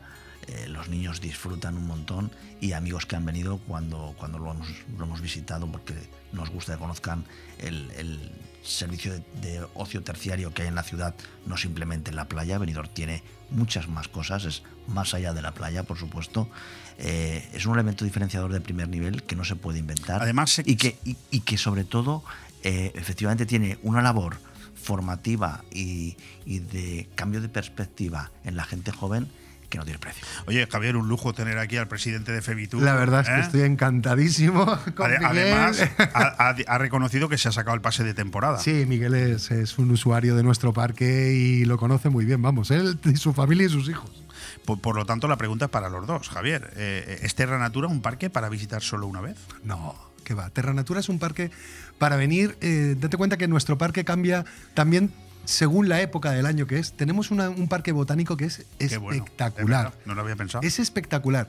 Por ejemplo, ahora vemos la explosión de la primavera. Venís al parque, vais a encontrar todo podadito, los nuevos tallos saliendo, pero es que luego volvéis a lo mejor en verano y veis una selva exuberante, una selva de bambú que te tapa, que te hace una sombra espectacular, unas moreras con frutos que te las puedes comer. O sea, la verdad es que parece todo muy idílico, pero merece la pena venir al parque no solamente una vez, porque te va a apetecer venir muchas veces más. Y aparte es que hay cosas para poder repetir cada vez. Hay, hay una puntualización. Se nos ha animado Miguel Ángel, ¿eh? Entrar a primera hora, salir a la última y observar y darse cuenta del cambio de olores conforme transcurre el día y cambia la luz del sol. ¿Tiene comisión, Miguel Ángel? Aquí Yo en la creo que si no la tiene deberíamos empezar a hablar. Deberíamos empezar. Ahora, a mí me gusta poner en valor las cosas que los turistas, si no se lo dices, a lo mejor no lo aprecian Pero eso es o, no podrían ir a, a descubrirlo y hay que enseñar a nuestros turistas a disfrutar de las cosas Miguel que Ángel, estamos encantados, Javier y yo. Ahora, a mí me ha preocupado cuando ha dicho eh, la vegetación es exuberante, porque si crece mucho, tú eres uno de los que se puede perder. Bueno, ya, ya me encontraré yo. Entre la yo- maleza. No te preocupes que No, sabré ya- encontrar el ya no sé si aposta o no. Bueno, bueno, bueno, ¿cómo la estáis tirando aquí? Bueno, oye, yo te hacía esa pregunta de si eh, Terra Natura es un parque que, que es solamente para visitar una vez. Es obvio que no. Porque A mí me encanta que os hayáis ido especializando con el paso de los años, además de una manera progresiva, en convertirlo en un centro de ocio y de diversión permanente. Que el turista que viene lo puede visitar, pero el residente, las 250.000 personas que residimos aquí, eh, lo convertimos en un lugar donde las familias pueden pasar el día, ¿no? Esta, esta idea ha ido calando hasta el punto de que se ha convertido en, digamos, en, en una referencia, ¿no? Totalmente, y aparte es lo que te estaba comentando, es que nosotros también intentamos agradecer de alguna forma a la gente que se saca el pase. Y para ello, ¿qué hacemos? Contamos con numerosas fiestas que hacemos durante el año. Empezamos en junio con una fiesta de dinosaurios, la fiesta Holly, la fiesta en Halloween, y todo eso la gente lo tiene incluido ya una vez que ha pagado su entrada o ha Qué cogido bueno. su pase. Por lo tanto, es un centro de ocio, pero sobre todo es un centro de diversión, de biodiversidad, de naturaleza y donde tenemos donde podemos llevar con toda la seguridad del mundo a nuestros niños y pasar un día estupendo. Y bueno, estamos en plena Semana Santa. Si nos da tiempo, ahora te preguntaré algo, que lo dudo, porque esto es el tiempo se nos va corriendo. Menos mal que al próximo invitado lo tenemos aquí ya también. Pero pronto, Aquanatura, ¿no? Pronto no, estamos ya abiertos. Ah, ¿ya estáis abiertos? El día 1 de abril abrimos Aquanatura, o sea que Pero abrimos también el un hotel. poquito de frío todavía, ¿no? Bueno, para los que somos de aquí, de la tierra, Sí, vale, nos vale, cuesta un poco más. Pero sabemos que aquí no solamente tenemos mucho cliente británico que viene a vernos, y para el cliente británico el agua no está tan fría, se bañan. De hecho, ahora mismo he estado esta mañana en el Parque de Aquanatura y había gente bañándose. o No problem. No problem. Oye, háblanos un 30 segundos de la, de la seguridad del parque. Bueno, nuestro parque es un, un parque seguro. Tenemos barrera cero también, para que todo el mundo lo sepa. Pueden venir con sillas de ruedas, eh, viene gente discapacitada, etc. Tenemos seguridad privada en el parque, lógicamente, pero sobre todo lo que nos gusta es que toda la gente que trabajamos en Terra Natura estamos muy preocupados de la seguridad de nuestros visitantes. Correcto. Y somos personas que cuando vemos alguna cosa o podemos ayudar a alguno de nuestros visitantes, estamos ahí. Somos gente que lo llevamos dentro de verdad. Y como te decía antes, es un parque que la gente que entra allí no solamente se queda por tener un sueldo y trabajar en un sitio, sino también por la boca. Fundamental. Y, y actividades educativas, ¿no? Lo has dicho antes, 9.000 niños os visitan al cabo del año. ¿Qué- 9.000 qué- niños. ¿Qué es lo que hacen allí? Bueno, todo lo que son visitas escolares, nosotros tenemos también eh, en, nuestra, en nuestro catálogo de visitas escolares, tenemos una aplicación donde pueden hacer un juego, pero es un juego interactivo donde pueden aprender al mismo tiempo que visitan el parque de Terranatura. Pero no solamente acaba ahí también, sino que en verano ayudamos a los papás que están trabajando pues a conciliar un poco más abriendo nuestra escuela de verano. Y abrimos la escuela de verano desde junio hasta septiembre para que todo el mundo pueda tener derecho a seguir trabajando y a poder tener a sus hijos en un lugar seguro. Es algo que recordaremos. Dentro de un par de meses se volverá a venir por aquí Javier y nos lo recordará. Y, y creo que hay una visita virtual, ¿no? Que se puede hacer en la página web para cualquiera que, que quiera tener una idea, ¿no? Sí, también podéis eh, visitar virtualmente lo que es eh, nuestro parque. Lógicamente no tiene nada que ver que hacerlo en persona, allí ver los animales de cerca, tener a los rinocerontes a escasamente tres metros. Bueno. La cría todavía sigue en nuestro parque, todavía no se ha marchado, se marchará eh, cuando le toque, lógicamente, bueno. a otro zoológico para que siga procreando y, y teniendo más rinocerontes. Eh, veo que hay incluso descuentos, ¿no? Si las entradas se adquieren a través de la web, ¿no? Correcto. Nosotros tenemos eh, incentivado, digamos, la entrada a través de la web, así que todo el mundo, aparte de lo que es el descuento, también el ahorrarte la cola y todo esto, porque ya directamente entras al torno, pasas al parque y te ¿Qué ahorras. horario tenemos? De 10 y media a 6 y media de la tarde estamos abiertos ahora en este momento y el, el horario se irá ampliando conforme llegue el verano. Bueno, me voy a tener que saltar alguna pregunta porque no tengo más tiempo, pero ¿cómo se presenta la Semana Santa? Bueno, pues yo creo que se presenta, es una, va a ser una gran Semana Santa. La ocupación ahora mismo en Benidorm es muy grande y eso nos ayuda a todos. Sobre todo a los apartamentos turísticos. Yo creo que los apartamentos turísticos. No, no, dilo, dilo, porque Hombre, si no, a por ver si se nos supuesto. va- Es que es un sitio donde alojarse más. Por lo tanto, eh, creo que Miguel estará de acuerdo conmigo que lo tendréis todo lleno, ¿no? Prácticamente, ¿no? Por encima del 90%, por encima del 90% para estos días de Semana Santa, rozando el 95%. Como se entere Nuria Montes, verás. Bueno, eso lo vamos a dejar para luego. Yo, yo, yo me alegra de que ellos estén Es al una 100% broma, hombre. que siempre. Estamos en, un, estamos en un programa de radio divertido, por Dios. Oye, eh, vamos a ir terminando ya con, con Javier Zapata, pero mm, me temo que vamos a tener que quedar otro día. Porque- Cuando tú quieras. Porque yo, Yo tengo aquí encantado. algo que me ha impresionado mucho cuando he estado visitando vuestra página web y es las diferentes experie- experiencias que, que- que ofrece el parque. Y a mí me da mucha pena que eso lo, lo matemos en 30 segundos, ¿sabes? Porque, porque son, hay, aquí hay nueve experiencias distintas y creo que vale la pena de, Pues de cuando quieras me vengo, las cuento y porque la verdad es que merecen mucho la pena. Pero bueno, por si algu- alguno la quiere visitar ya, eh, te- tenemos todo en terranatura.com y hablamos de experiencias con reptiles, cetrería, elefantes, rinocerontes, la escuela de hadas y duendes, el safari nocturno, los leones marinas, la escuela de sirenas que acaba de empezar, el paddle surf que empezará en breve. En fin, yo creo que vale mucho la pena porque estamos hablando de un complejo de ocio, más que de una visita a un parque zoológico. Es un complejo de ocio donde, como bien ha dicho Miguel Ángel Sotillo, se puede empezar el día y terminarlo allí también. Vamos. Totalmente. Pues Javier, muchísimas gracias. Gracias a vosotros Lo de Rana Toro, ¿qué hacemos? Hombre, yo creo que sí, ¿no? Lo creo Bueno, que, que pues tú Javier sabes que Zapata, yo- para esta empresa y para este que les habla, es Rana, es el Rana Toro. ¿De dónde bien. viene eso? No lo sé, porque se lo puso mi compañero Manolo Porque Saplaneller. tenemos una rana toro enorme en el parque y como yo soy también Ah, muy ¿sigue grande. allí? Hombre, claro, esas se quedan allí. Una vez que entran ya no salen. Muchísimas gracias, Javier. Gracias a vosotros. Un fuerte abrazo. Gracias. Bon Radio. Nos gusta que te guste. Porque son momentos para compartir, comparte felicidad. Chocolates Marcos Tonda. Comparte con tus clientes, empleados, con la familia y amigos sus exquisitos chocolates tradicionales y gourmets o los nuevos lotes combinados con productos tradicionales. En Villajoyosa, partida Torres junto Rotonda del Puerto y en el centro de Benidorm, calle Alameda Blue, espacio gourmet Marcos Tonda. El prestigio de una marca garantiza la calidad. Chocolates Marcos Tonda. Momentos para compartir. Necesito hablar contigo. Tengo que contarte algo. Tenemos que hablar. Sea lo que sea, díselo en Restaurante Juan Abril, porque no hay otro sitio igual donde todo sabe y sienta mejor, como nuestros arroces, carnes y pescados frescos de la bahía. Restaurante Juan Abril, Paséis del Mediterráneo 14, Altea. Reservas al 96 584 37 22. Restaurante Juan Abril, la cocina española de siempre, donde todo te va a saber mucho mejor. El cambio climático es un reto global que afecta especialmente a la comunidad valenciana. Afortunadamente, su ciudadanía, empresas e instituciones han decidido ponerse en movimiento, adoptar los compromisos necesarios para generar un clima de responsabilidad compartida capaz de inspirar a millones. Descubre cómo en climasparaelcambio.es, una iniciativa de Hidracua y sus empresas participadas. Llorca Group, construyendo con altos estándares de calidad desde 1971. Estamos creciendo de manera exponencial, implantándonos en todo el territorio nacional, gracias a la planificación y el esfuerzo de un gran equipo. Una ilusión que se refleja en nuestros principales trabajos, planta hotelera y exclusivas villas de lujo. En Llorca Group llevamos la construcción en nuestro ADN.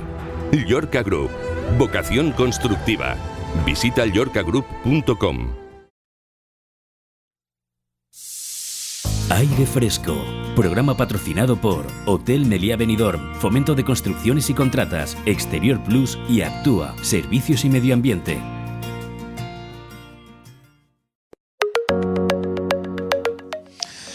Cambiamos de tercio, entrados ya de forma firme en la segunda hora de este aire fresco del jueves 6 de abril. Acabamos de despedir a Javier Zapata, director comercial de Terra Natura, una conversación maravillosa y se queda con nosotros Miguel Ángel Sotillos, que es el presidente de Aptur y de Febitur, la patronal de los apartamentos turísticos en la comunidad valenciana y en el conjunto de toda la geografía nacional. Hace poco estuvo aquí, si vuelve porque yo creo que eh, aquí hay algo que, al menos en mi opinión, él supongo que tendrá otra, pero en mi opinión esto se nos está yendo un poquito de las manos y ahora me voy a explicar. La guerra en- encubierta entre el sector hotelero y el sector de los apartamentos turísticos, pues está adquiriendo una notoriedad que yo hasta ahora no había conocido, o al menos no lo había podido ver con tanta crudeza plasmado negro sobre blanco. Eh, una nota de prensa emitida por Osbeck hace unos días decía así, el alquiler de viviendas para uso hotelero, una de las principales amenazas del sector turístico a nivel mundial.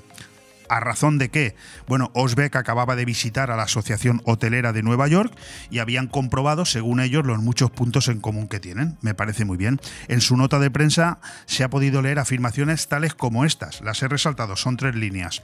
La distorsión del mercado del alquiler de vivienda habitual, las molestias a los vecinos y la turismofobia que crea este crecimiento incontrolado son las principales amenazas para las grandes urbes turísticas. Si quieren lo repito. Pero vamos, yo creo que yo, lo yo me lo he destacado aquí en el ordenador, ¿eh? en letras mayúsculas. Evidentemente, Miguel Ángel Sotillos, que ya nos acompaña, responsable de la patronal de las viviendas turísticas legales en la comunidad valenciana, Aptur, ha criticado, lógicamente, a Osbeck por confundir el interés del sector hotelero con el interés general de todas las empresas de turismo y ocio, tras la calificación de la patronal hotelera de Benidorm a las viviendas turísticas como una de las principales amenazas del sector. Lo acabo de leer. Él también es presidente de la Federación Española de Viviendas Turísticas, FEBITUR, y ha recordado a los, hoteleros que ya no son mayoría en la oferta alojativa, por lo que el alquiler vacacional no amenaza, sino que garantiza el mantenimiento de más de la mitad del sector turístico y de ocio en la comunidad y el conjunto de España. Miguel Ángel, pues eh, buenos días o buenas noches, porque nos van a oír también por la noche, pero a ti te veo sonriente, feliz, contento, defiendes lo tuyo, pero yo te hablo con la humildad del que lo vive desde fuera, no solamente desde el punto de vista mediático. Yo estoy preocupado porque yo creo que aquí se están empezando a, eh, adquirir uno, a, poner en, valor unos adjetivos que yo creo que nos afectan un poco a todos. ¿eh? Bueno, eh, nosotros estamos contentos y felices. Estamos haciendo nuestro trabajo muy bien. Sí, no, desde luego vosotros no sois los que habéis atacado, eso es cierto. Nosotros nos centramos en tener clientes, en tener buen producto, en intentar llevarnos bien con los edificios en donde tenemos viviendas en alquiler, en gestionar los problemas que, que surgen día a día con los administradores de fincas, con la administración pública, eh, proponiendo y haciendo acciones propositivas en positivo para intentar minimizar las posibles externalidades negativas que en algunos casos algunas viviendas pueden generar. Pero eso, de ahí a trasladarlo a la mayoría, a la generalidad, eso es absolutamente falso y es indecente. Pero bueno, simplemente esto lleva muchos años así, ahora estamos en época de elecciones, faltan dos meses para elecciones municipales y es la manera de, crear una sinergia a favor de tener menos competencia y que los alcaldes, eh, los posibles los alcaldables, perdón, eh, puedan incluir sus propuestas de limitación de uso de vivienda para vivienda vacacional en, en alguno de los planes de. bueno, bueno, un momento, un momento, porque el magistrado y expresidente de la audiencia de Alicante, Vicente Magro, ya manifestó con mucha claridad que no se puede sancionar anticipadamente a los propietarios del alquiler vacacional, por mucho que se pretenda, tanto desde la administración pública como desde los propias, las propias comunidades de propietarios. ¿eh? Bueno, pero una cosa es lo que dice la ley, otra es lo que uno se hace de idea y lo que intenta vender. O sea, si el problema de la hotelería española es la vivienda vacacional, tienen un problema muy grande, no por nosotros, sino por, el, por dónde tienen puestos ellos el foco de sus problemas. ¿Es el problema la vivienda vacacional o pretenden hacer ver que es un problema? Eh, lo segundo. Claro, es que es muy diferente. Vamos a empezar porque mm, ¿cómo puede ser el 1% de las viviendas en general, que en España se, destinan al uso vacacional de manera temporal, porque hay muchas, la mayoría, solo durante unos meses, porque el resto las usan los propietarios como segunda vivienda, ¿cómo puede ser el problema de la falta de vivienda en España? Es imposible. Ni siquiera en Benidorm. Ni siquiera en Benidorm. Porque la mayor parte de las viviendas que nosotros estamos gestionando las usan sus propietarios en algún momento del año con lo cual nunca se pueden destinar al alquiler lao. Os atacan por todos lados. Unos diciendo que sois los responsables de que falte vivienda de alquiler y otros diciendo que la vivienda de alquiler que se utiliza para mm, vivienda vacacional genera problemas eh, de todo tipo. O sea, veo que os atacan por todos lados. Somos culpables de la turismofobia y somos culpables eh, de la saturación de, de las ciudades sin tener ningún papel delante, te puedo hacer una lista de 40 o 50 cosas en las que te haría pensar si de verdad el problema somos nosotros. Y además, eh, con datos que tú mismo puedes encontrar. Yo no utilizo Big Data ni tanta tontería. Yo, voy a seguir un poco la línea del patrón que me había previsto aquí, porque son muchas las cuestiones que quiero tratar contigo y me apetece que me las. Aunque tú tengas clara la respuesta, pero estamos ante un oyente que, necesita que le aclaren las cosas. Yo, yo lo que tengo, de verdad te lo digo, es la sensación agria de que esto se está yendo de las manos a alguien. Por supuesto no le haciendo culpable a nadie, pero tú como persona, no como presidente de nada, sino como persona que vive del sector turístico, ¿tienes esa sensación también o estoy exagerando? Volvemos a lo mismo. Yo pienso que se dejan llevar por el momento actual a dos meses de elecciones intentando incidir y eh, quieren ver un problema en el sitio equivocado. Pero bueno, cada uno es libre de pensar y hacer como crea y nosotros haremos lo mismo. Bueno, bien, eh, ahora llegaremos a la pregunta del millón, porque también te la voy a hacer, pero sigamos.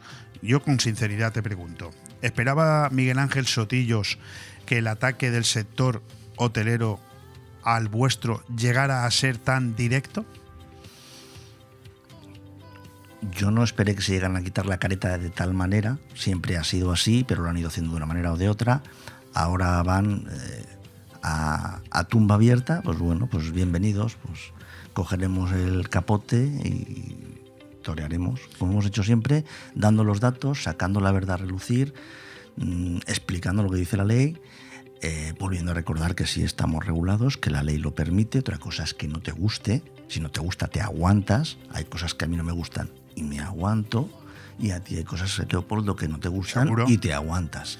Entonces hay que aprender a saber, hay que saber aprender a convivir. Y si no sabes convivir, pues tienes un problema, pero lo tienes En esa eh, nota de prensa que se emite después de la visita de Osbeck a los hoteleros neoyorquinos, si no me equivoco, también estaba el secretario autonómico de turismo Colomer.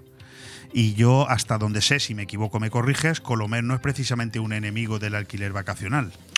Ni lo es, ni lo ha sido, ni lo será. De eso ¿Y estoy Colomer está convencido. de acuerdo con esa nota de prensa? ¿Has podido hablar con él? he podido cruzar información con él y él lo que me manifiesta es que ahí se referían a, a ir a, a los pisos anunciados en un portal concreto, que ya te imaginas, etcétera, etcétera. Yo le contesté que no es verdad, que, que ahí hablan de, de vivienda vacacional en general sí, sí, y no hablan de ningún portal en concreto, ni de vivienda ilegal o no legal o no reglada que no quiere cumplir las normas. Hablan de las viviendas. Hacen lo de siempre, tiran la piedra. Y cuando les apretas, es que me refería a, si te refieres a, Matízalo. nómbralo y matízalo. ¿Y si hablas en general me defiendo y te digo que eso es mentira. No, es que aquí pone la distorsión del mercado del alquiler de vivienda habitual. Nada, Bueno, es claro. Eh, zapatero a tus zapatos. Ellos saben de hoteles que se dedican a los hoteles. Nosotros nos dedicamos a otra cosa y además alquiler vacacional. Bueno, pues me lo has de, puesto de, de distorsión del mercado de la vivienda, desde luego ningún hotelero tiene capacidad para enseñarme nada. No, no, bien, me lo estás poniendo fácil. Entonces, ¿hablamos de miedo por parte del sector hotelero? Más bien es que es lo mismo que dije a una tele de Baleares, que además volveré a tener entrevista pronto, y se lo contesté a- al dueño de Meliá, que es que me da igual quién sea. Eh, estos se piensan que estamos en la Edad Media, que ellos son los señores y nosotros los vasallos. Y el problema es que el rey, que son los políticos, dejan a los señores campar a sus anchas. Claro. Esto, el símil es bien clarito. Sí, sí, sí, y al no. que le guste bien y al que no le guste también. Porque llega un momento que nuestros hijos comen de esto. Y miles de familias en la comunidad valenciana también. ¿De qué estamos hablando? Claro, claro.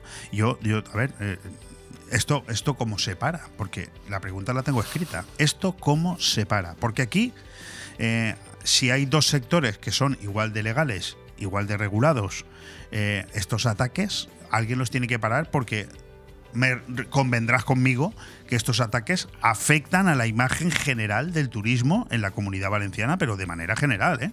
Yo estoy de acuerdo con lo que estás diciendo.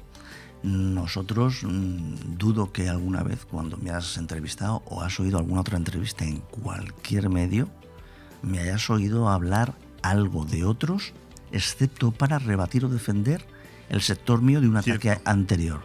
Con lo cual me dedico a que mi sector esté lo más arreglado posible, a que los que no cumplen, ver con la administración cómo podemos hacer para que cumplan o echarlos del mercado porque no quieren cumplir. Porque no quieren cumplir, no porque no los dejan cumplir. Hombre, yo- que, son, que son cosas No, diferentes. a ver, yo la sensación que tengo cada vez que hablo contigo es que vosotros, desde la propia patronal de la vivienda de alquiler, sois los primeros que os ofuscáis en encontrar en que todo el mundo sea legal, que esté regulado, que cumpla las normas, los primeros. Vamos, que no hace falta que venga nadie a deciroslo desde fuera. Pero es que esto ha sido así desde siempre. Aptur se creó para eso, entre otras cosas. Entonces, es que no, no, no quepo en mí de mi asombro de, de hasta dónde se ha llegado, por qué, con qué idea. Y además, es que justo eso de ver eh, la paja en el ojo ajeno y no la viga en el propio, eh, hay que hacérselo mirar, ¿eh? ¿Cree, eh, ¿Qué crees Sotillos mm, y la patronal de la vivienda turística que busca de verdad el sector hotelero? Y esto ya es una opinión personal que me tienes que dar tú. No ser el único actor en el- alojativo en el, en el mercado. Pero eso, eso es absolutamente inviable, ¿no? O sea, No, ellos, ellos, ellos creen que sí, lo están intentando. ¿Pero cómo? hoteles. ¿que os ilegal- ilegalicen a todos o cómo? Sí, lo, lo que dice ahora es que eh, los edificios completos de apartamentos sí. Se ve que un edificio completo de apartamentos no quita vivienda. Ya. La vivienda suelta sí. Eh, vamos a ver, vamos a tener una cosa bien clara. Un edificio residencial que entero se pone en alquiler y se hace un cambio de uso, jamás, jamás ha vuelto a ser residencial, con lo cual se pierde vivienda para siempre. Una vivienda de uso vacacional, que en un momento determinado durante X años el propietario decide destinarla a uso vacacional, los ratos que él no la usa o su familia, luego al final la vende o la heredan los hijos y vuelve a ser residencial. O sea que es una absoluta falacia y una completa mentira lo que dicen. Y luego por otro lado, ¿nosotros saturamos el centro de las ciudades?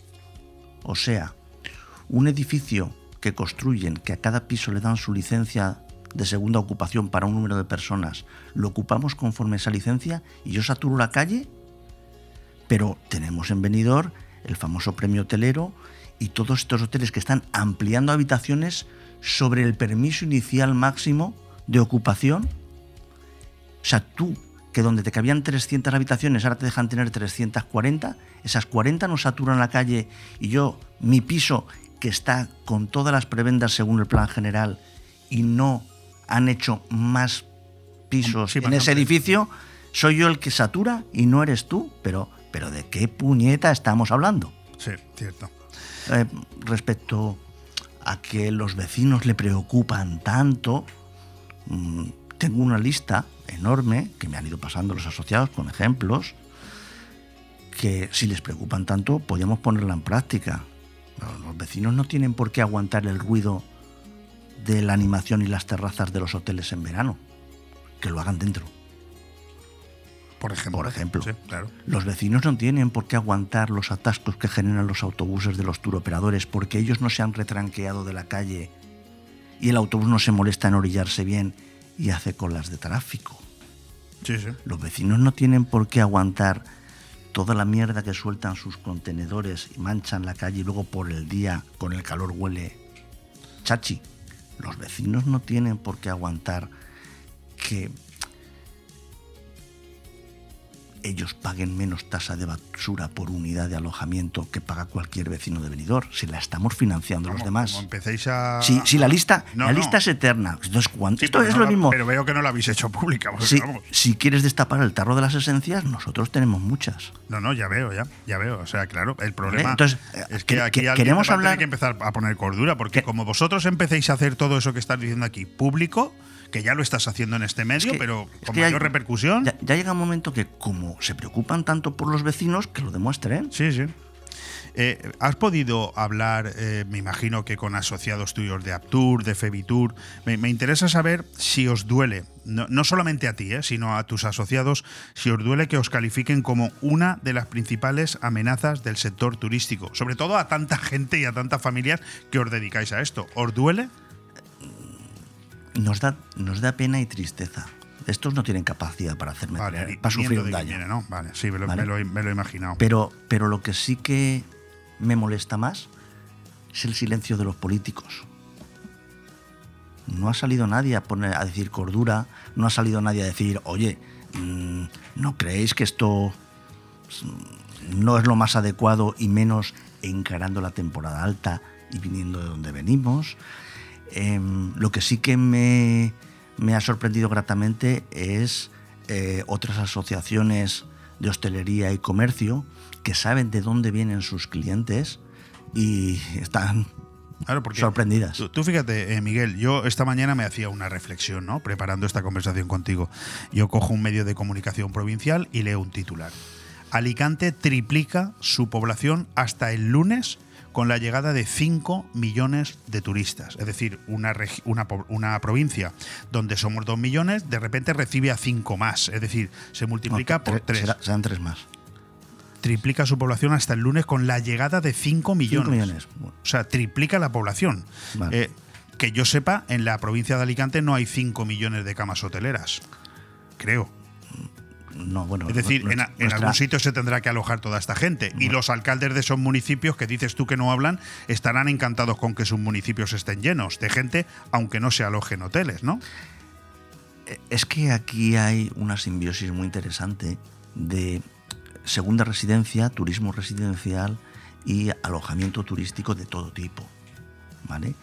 Ese ecosistema es el que hace tan rico, variado y, y fácil el conseguir eh, que toda esta gente quiera venir a vivir aquí, venir a residir temporalmente aquí, o venir a vacacionar, o hacer actividades de trabajo residiendo temporalmente aquí.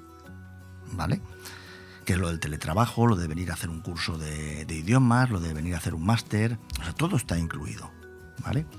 Entonces, todo eso crea riqueza, crea riqueza durante todo el año. Y luego hay que resaltar que hay hoteles en solo unos pocos municipios de la comunidad valenciana.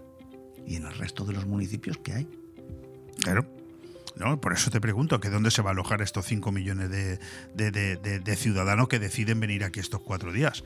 Claro, si es que, bueno, en fin, lo, va- lo vamos a dejar porque yo creo que está más que contestado. Oye, una pregunta que, a mí me llama la atención. ¿Tú crees, creo que antes te la, he, te la he planteado, ¿tú crees que tiene miedo el sector hotelero a que la patronal de la vivienda turística se convierta en un lobby que termine teniendo más fuerza que el de ellos? No lo sé. Nosotros lo que... No, no, yo No. yo no me creo que no lo sepas. Yo creo que a lo mejor eso- no quieres emitir tu opinión. Eso es una pregunta que deberían contestar ellos, No, pero, no, yo pero creo, que, creo que se contesta sola, lo primero. Lo segundo, decirte que eh, la idea de Aptur, Comunidad Valenciana, y, y mi propuesta como Febitur a nivel nacional es simplemente ser eh, el aglutinante y la voz que consiga poner en valor lo que somos, lo que hacemos, lo que aportamos y explicar a la administración pública y al público en general que somos parte de la solución y no parte del problema. Y que haciendo las cosas de manera consensuada, reglada y ordenada, todo sale mejor y que los enfrentamientos nunca han llevado a nada saludable a lo largo de la historia de la normalidad.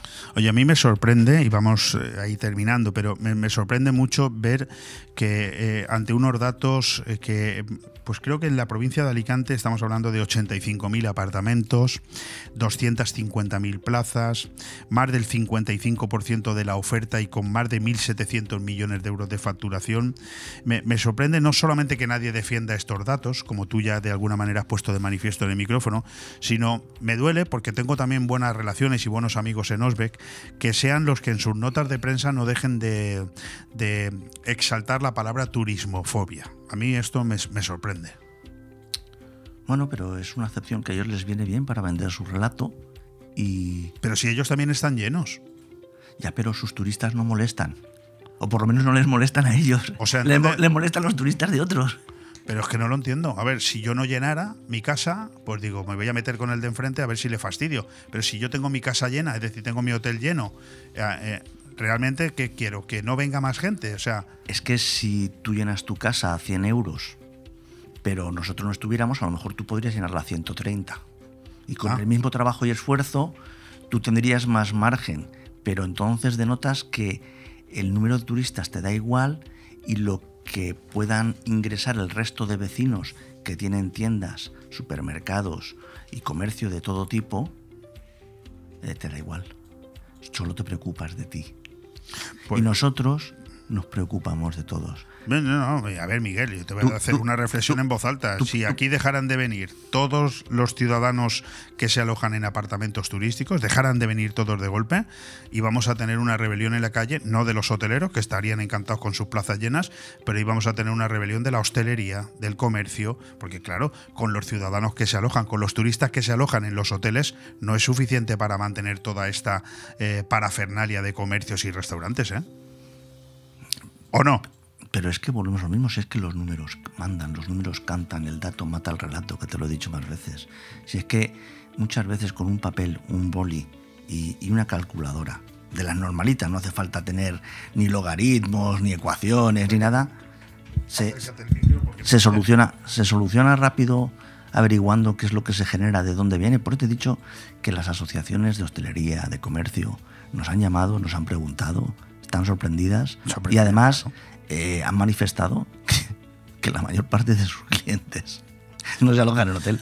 Bueno, mi última pregunta, porque estamos ya fuera de, hora. Yo el pasado jueves pude leer una columna de opinión que me encantó, titulada No se puede prohibir el alquiler vacacional, firmada por el magistrado Vicente Magro Servet, al que entiendo que esa misma columna obligó al medio de comunicación en cuestión, el diario Información, a hacer una entrevista de página completa al día siguiente, cuyo titular era No se puede sancionar anticipadamente a los propietarios del alquiler vacacional porque es antijurídico. Tú imagino que habrás leído esto también. ¿Qué opinión te merece? Mm, la constatación de algo que por mi formación ya sabía y yo intuía, que los administradores de fincas han intentado, algunos, porque no todos son de la misma opinión, retorcer a interés propio y sorprendentemente la Dirección General del Notariado y los Registros ha em, de momento aplicado en manera contraria a lo que dice este magistrado, en tanto en cuanto el Tribunal Supremo se pronuncie. ¿Qué es lo que va a pasar? Pues tenemos una diatriba muy curiosa y es una pregunta que lanza al aire. Esas comunidades de propietarios que con las tres quintas partes han decidido prohibir, que no limitar, el alquiler vacacional, y algún registrador, que no todos, unos los deniegan y otros los admiten, las han inscrito, si luego eso está recurrido y está en litigio, y el Tribunal Supremo falla en contra de esa tesis y nos da la razón, ¿quién va a pagar el lucro cesante de todo ese tiempo que ese propietario no ha podido alquilar? Y que va a poder demostrar, porque como alquilaba antes, tiene un histórico de cada mes que facturaba más o menos, va Sí. a ser divertido cómo se- ver cómo se reparte entre los administradores, los demás comuneros y el registrador de la propiedad habrá incluido, porque entiendo que cada uno querrá defender su derecho. Correcto. Bueno, pues ahí lo dejamos. Ahí lo dejamos con Miguel Ángel Sotillo, presidente de Aptur y de Febitur. La defensa, por supuesto, de la patronal de la- del alojamiento turístico, de la vivienda vacacional, contra estos ataques por parte del sector hotelero. Yo, si es necesario volverte a llamar dentro de un tiempo, pues te tendré que volver a llamar, porque, porque a mí aquí me parece que en este juego todos nos jugamos mucho. ¿eh? Bueno, yo, yo, si me permites, quiero aprovechar 30 segundos para volver a lanzar la misma propuesta de siempre, que estamos para sumar, para trabajar, para coordinar esfuerzos, para conseguir más mercados, para conseguir turistas diferentes, para conseguir dinamizar nuestra economía. Perdemos el tiempo en luchas internas fratricidas que solo nos hacen daño a nosotros mismos. Estamos perdiendo el tiempo, estamos perdiendo el norte y el foco tenemos que ponerlo allí fuera, porque otros sitios, otros países y otros destinos lo tienen puesto y nos comen a la tostada. No creo que se pueda poner mejor punto y final a una conversación. Muchísimas gracias, Miguel Ángel. Gracias a vosotros, buenos días. Un abrazo.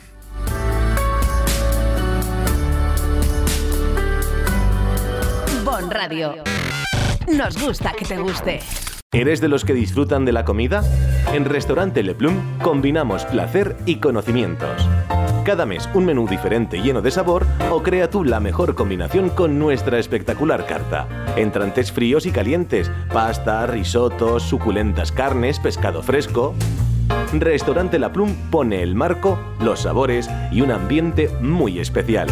Estamos en carretera Altea La Nucía, kilómetro 5, en el 616-884468 y en www.restaurantelaplume.com. ¿Te gusta llegar a tiempo a tu destino? ¿Volver a casa tan cómodo y seguro como si fueras tú mismo el que conduces? Radio Taxi Benidorm. El mejor servicio a tu entera disposición. Descárgate nuestra aplicación Pide Taxi para el móvil y solicita un taxi de la manera más fácil. Visita nuestra web radiotaxibenidorm.com. Radio Taxi Benidorm 96 586 26 26. Hey tío, tengo hambre. ¿Dónde comemos? A esta hora está casi todo cerrado. Pues solo nos queda ir a comer a algún local de comida rápida. Pero no te has enterado. En Restaurante Vía Parque, cocina abierta todo el día y su menú casero por 9,90 euros. Pues vamos para allá. ¿Dónde está? En Vía Parque, en Benidorm, con fácil aparcamiento. Síguelos en redes sociales. Restaurante Vía Parque, abierto todos los días de lunes a domingo. Seguro que no te arrepentirás. Acabar con esa era sobre la una. Quería picar algo, yo quería comer. Nos pusimos en la barra mano a mano los. Ando besándole a repetirlo otra vez. Yo con esto ya he comido. Me voy. ¿Cómo dice?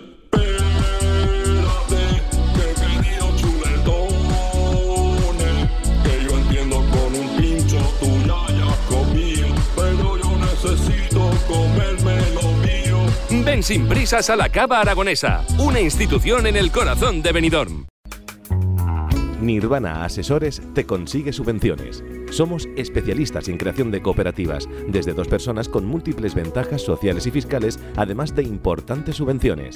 En Nirvana Asesores no solo te ayudamos a cumplir tus obligaciones legales, también te ayudamos a crear. Cree y crea con Nirvana Asesores. En calle Limones 8, en el centro de negocios Benidorm. También domiciliamos sociedades y alquilamos despachos con precios low cost. 629-556-020 o nirvanaasesores.com. Aire Fresco. Programa patrocinado por Hotel Meliá Benidorm, Fomento de Construcciones y Contratas, Exterior Plus y Actúa, Servicios y Medio Ambiente.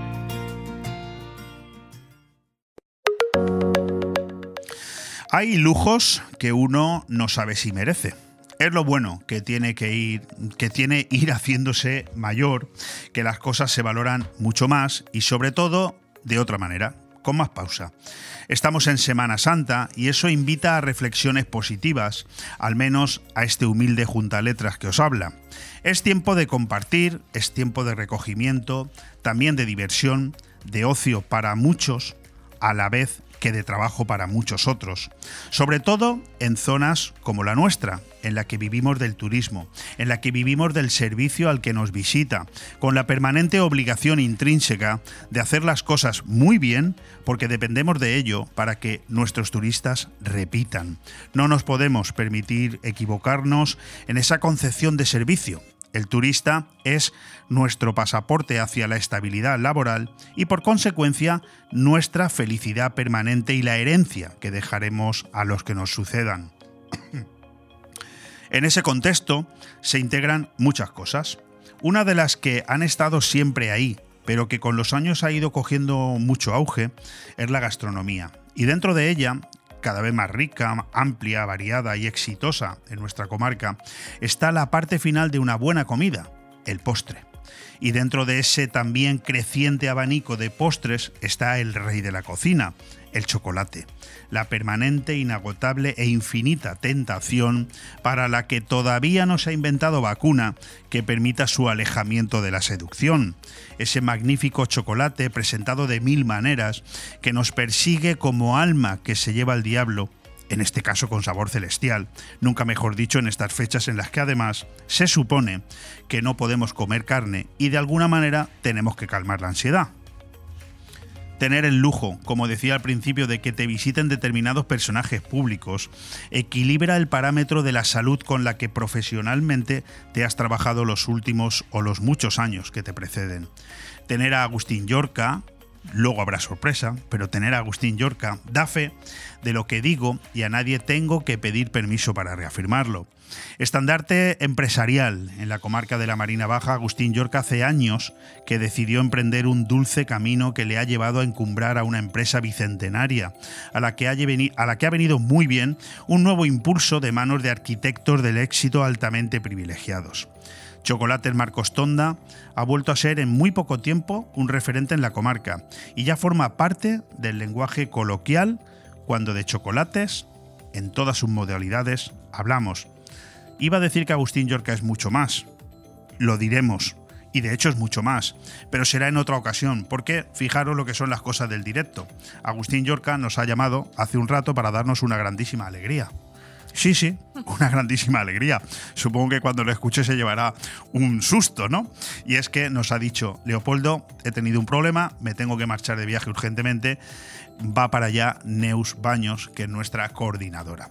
Y yo le he dicho, pues fantástico, porque yo había hecho un escrito que lo voy a leer igual, pero me parece mucho más inteligente que nos mandes a Neus, mucho más guapa que tú, Agustín, para que nos hable aquí de chocolate Marcos Tonda. Neus, ¿qué tal? ¿Cómo estás? Muy buenas, Leopoldo. Gracias por la introducción y, por el piropo y todo. Yo me imagino que a ti te ha sorprendido igual que a mí, ¿no? Sí, El amigo la verdad es que sí, yo, pero bueno, yo encantada. Yo pues vamos a charlar un poquito con Leopoldo y, y bien. Y además no le podemos llevar la contra. No, no. Más nos vale. no, ni no, tú ni yo. si queremos llevarnos bien, ¿verdad? Sí, sí. Bueno, eh, tenemos aquí a Neus eh, Baños, como te acabo de decir, ella es la coordinadora de Chocolate en Marcos Tonda. Y yo, bueno, pues las preguntas que tenía pensado hacerle a Agustín, es un placer hacértelas a ti. O sea, ¿cómo Claro. se presenta esta Semana Santa para Chocolate Marcos Tonda? Pues muy intensa y sin parar. Vamos a abrir. Acércate un poquito el micro. Un poquito. Vamos a. Creo que te decía que muy intensa, muy bien y con, y con buena perspectiva, la verdad. Vamos a abrir todos los días nuestra tienda en Villajoyosa y en Benidorm para dar atención a todos los que quieran comprar. Y la verdad es que muy bien. Además, eh, nosotros ah, tenemos dos líneas de negocio, tanto retail como el Oreca, y damos servicio a toda la planta hotelera de Benidorm. ¿Ya estáis ahí? Eh, sí. ¿A ese nivel? Sí, sí, sí, sí. Agustín, qué calladito te Estamos- lo tenías, ¿eh? Por eso no quería venir, ¿eh? Y, y bueno, y nosotros encantados. Entonces, estabas hablando tú antes también del turismo y de todo, y, y nosotros también, pues bueno, estamos encantados y necesitamos, ¿no? Esa, esa afluencia de gente. Así que se presenta bien. Fantástico. Eh, ¿Es un momento álgido para vuestro producto cuando llega, por ejemplo, una fecha como la Semana Santa? Sí, sí, siempre hay puntes, digamos. A ver, es un producto que, bueno, se consume mucho más eh, cuando hace más frío, ¿no? Cuando apetece ese chocolate yo- caliente. no se lo digas a nadie, como verás. Yo estoy con chocolate todo el año, ¿eh? Pero siempre, siempre, siempre hay venta, la verdad. Siempre hay consumidores. Dime tú. si ¿Cu- no. ¿Cuáles son los momentos así del año en los que eh, notáis? Pero yo ya no sé si por el hecho de que Marcos Tonda esté en esta comarca Sí. y entonces a lo mejor al llegar, por ejemplo, hoy se prevé la llegada de 5 millones de personas a la Ujú. provincia de Alicante. No sé si lo notáis el incremento de facturación, de venta de chocolate por la llegada de esas personas o porque es un momento en el que tradicionalmente se consume más chocolate. No, sí que se nota, pero sobre todo lo que te digo, porque al distribuir estos productos a, a nivel profesional, lo que son, pues bueno, todos los obradores, panaderías, hoteles, consumen mucho más. Claro, verdad. Entonces, ahí sí que lo notamos. Bueno, maravilloso. Oye, yo sé que la torrija es el dulce por excelencia de estos días. No le vamos a quitar el predominio, ni tú ni yo. No, no. Pero eh, venía yo pensando, digo, ¿se les habrá ocurrido a estos de chocolate Marcos Tonda hacer algún tipo de torrija de chocolate? ¿O eso no existe? ¿O me lo he inventado? ¿O cómo? Pues no lo hemos ¿O te pensado. dado una idea? Pero me acabas de dar una idea muy buena. Claro. Así que esta tarde ya tengo plan. Yo no sé si para esta Semana Santa os da tiempo. Pero esta, lo bueno que tenemos en esta radio es que nos escucha gente, pero no tanta. Entonces, no, no te- no- seguro que nadie te la copia. Llévate esta idea, se la vale. propones a Agustín y dices, oye, para la próxima La, Semana la Santa, haremos, la haremos. torrijas de chocolate, yo, yo te compraba ahora mismo un kilo, ¿eh? Ahora mismo. ¿No lo has pensado? Pues no lo había pensado, pero lo tengo anotado. A la próxima entrevista te traigo torrita, torrijas de chocolate. eso se lo Tú eso, cuando vas a uno así gordito, esos son los que te tienen que dar las ideas, porque esos son, Esos los, que son los que más consumen. Claro, esos son los clientes potenciales. Eso es alegría, hombre. Entonces, eh, no hay de momento, que yo sepa, modalidad de torrija de chocolate. De ¿No existe? Hay con helado de chocolate, pero lo que es hacerla con chocolate. Ale, ¿te parece bien la idea que le he propuesto a Neu? Ale está encantado. ¿ve? Ale dice que él también encantado que te compra otro, otro kilo de, de torrijas. Oye, vamos a retroceder un poquito. ¿Se puede analizar ya el año 2022 eh, en Chocolate Marcos Tonda? ¿Cómo ha sido? Ha sido bastante bueno a comparación. Llevamos unos años, la verdad, que, que Chocolate Marcos Tonda está potenciando mucho en todos los niveles. A nivel de marca estamos haciendo muchísimo trabajo, se nos está viendo mucho más en muchos sitios, estamos apoyando mucho iniciativas sociales. Por ejemplo, bueno, en el Benidorm Fest hemos estado como patrocinadores. Qué bueno. Sí, en las jornadas gastronómicas del BBB. O sea, estamos, intentamos estar De mi siempre. amigo Pérez, Sí, efectivamente. gran persona. Muy bueno. Eh, Y estamos, intentamos estar siempre en todos los actos sociales que dentro de nuestros recursos podamos estar. Y se me venía una maldad a la cabeza, ¿eh? te estaba mirando y a mí es que esas contestaciones largas me dan tiempo para pensar. Pero claro, yo soy un gran admirador de Chocolate Valor, de, la- de toda la vida, lo he Sí, sido, ¿no? por supuesto. Pero a mí me da la sensación de que, bueno, Chocolate Valor, yo creo que eh, Chocolate Marcos Tonda no es un problema para ellos, al contrario, eh, al final todo Toda el chocolate... competencia es buena. Y, y al final verdad. todo de Villajoyosa, que se Claro. consolida como marca Sí, sí, por nacional potente, Sí, sí, ¿no? sí. Pero, pero estáis subiendo mucho, ¿eh? Estáis, yo, yo no digo que les preocupéis, pero vosotros estáis subiendo mucho. ¿eh? Mucho, mucho, la verdad es que sí, a nivel, bueno, aquí provincial y encima también estamos entrando en grandes superficies. Estamos en Carrefour, en Alcampo, en Más y Más y también en el Corte Inglés, a nivel nacional, en una feria de artesanía porque como bien nos conoces, tenemos una gama de chocolates artesanos que nos diferencia, la verdad, de nuestros competidores.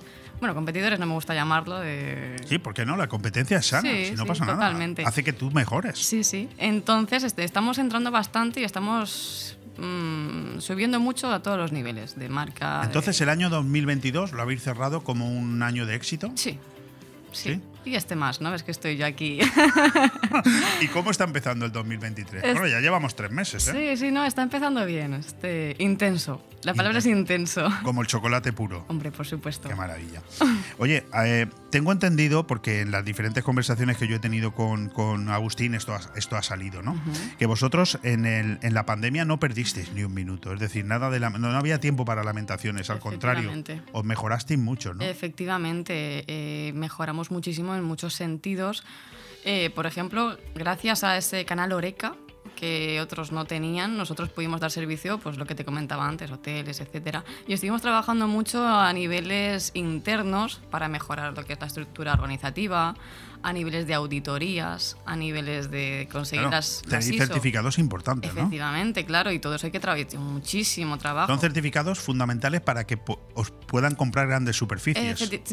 Más que nada te abre la puerta, ¿no? Y dices, lo estás haciendo bien en todos los sentidos. La trazabilidad es muy importante. O sea, lo que es desde que se crea el producto, desde su origen, desde la materia prima, hasta que llega al consumidor final.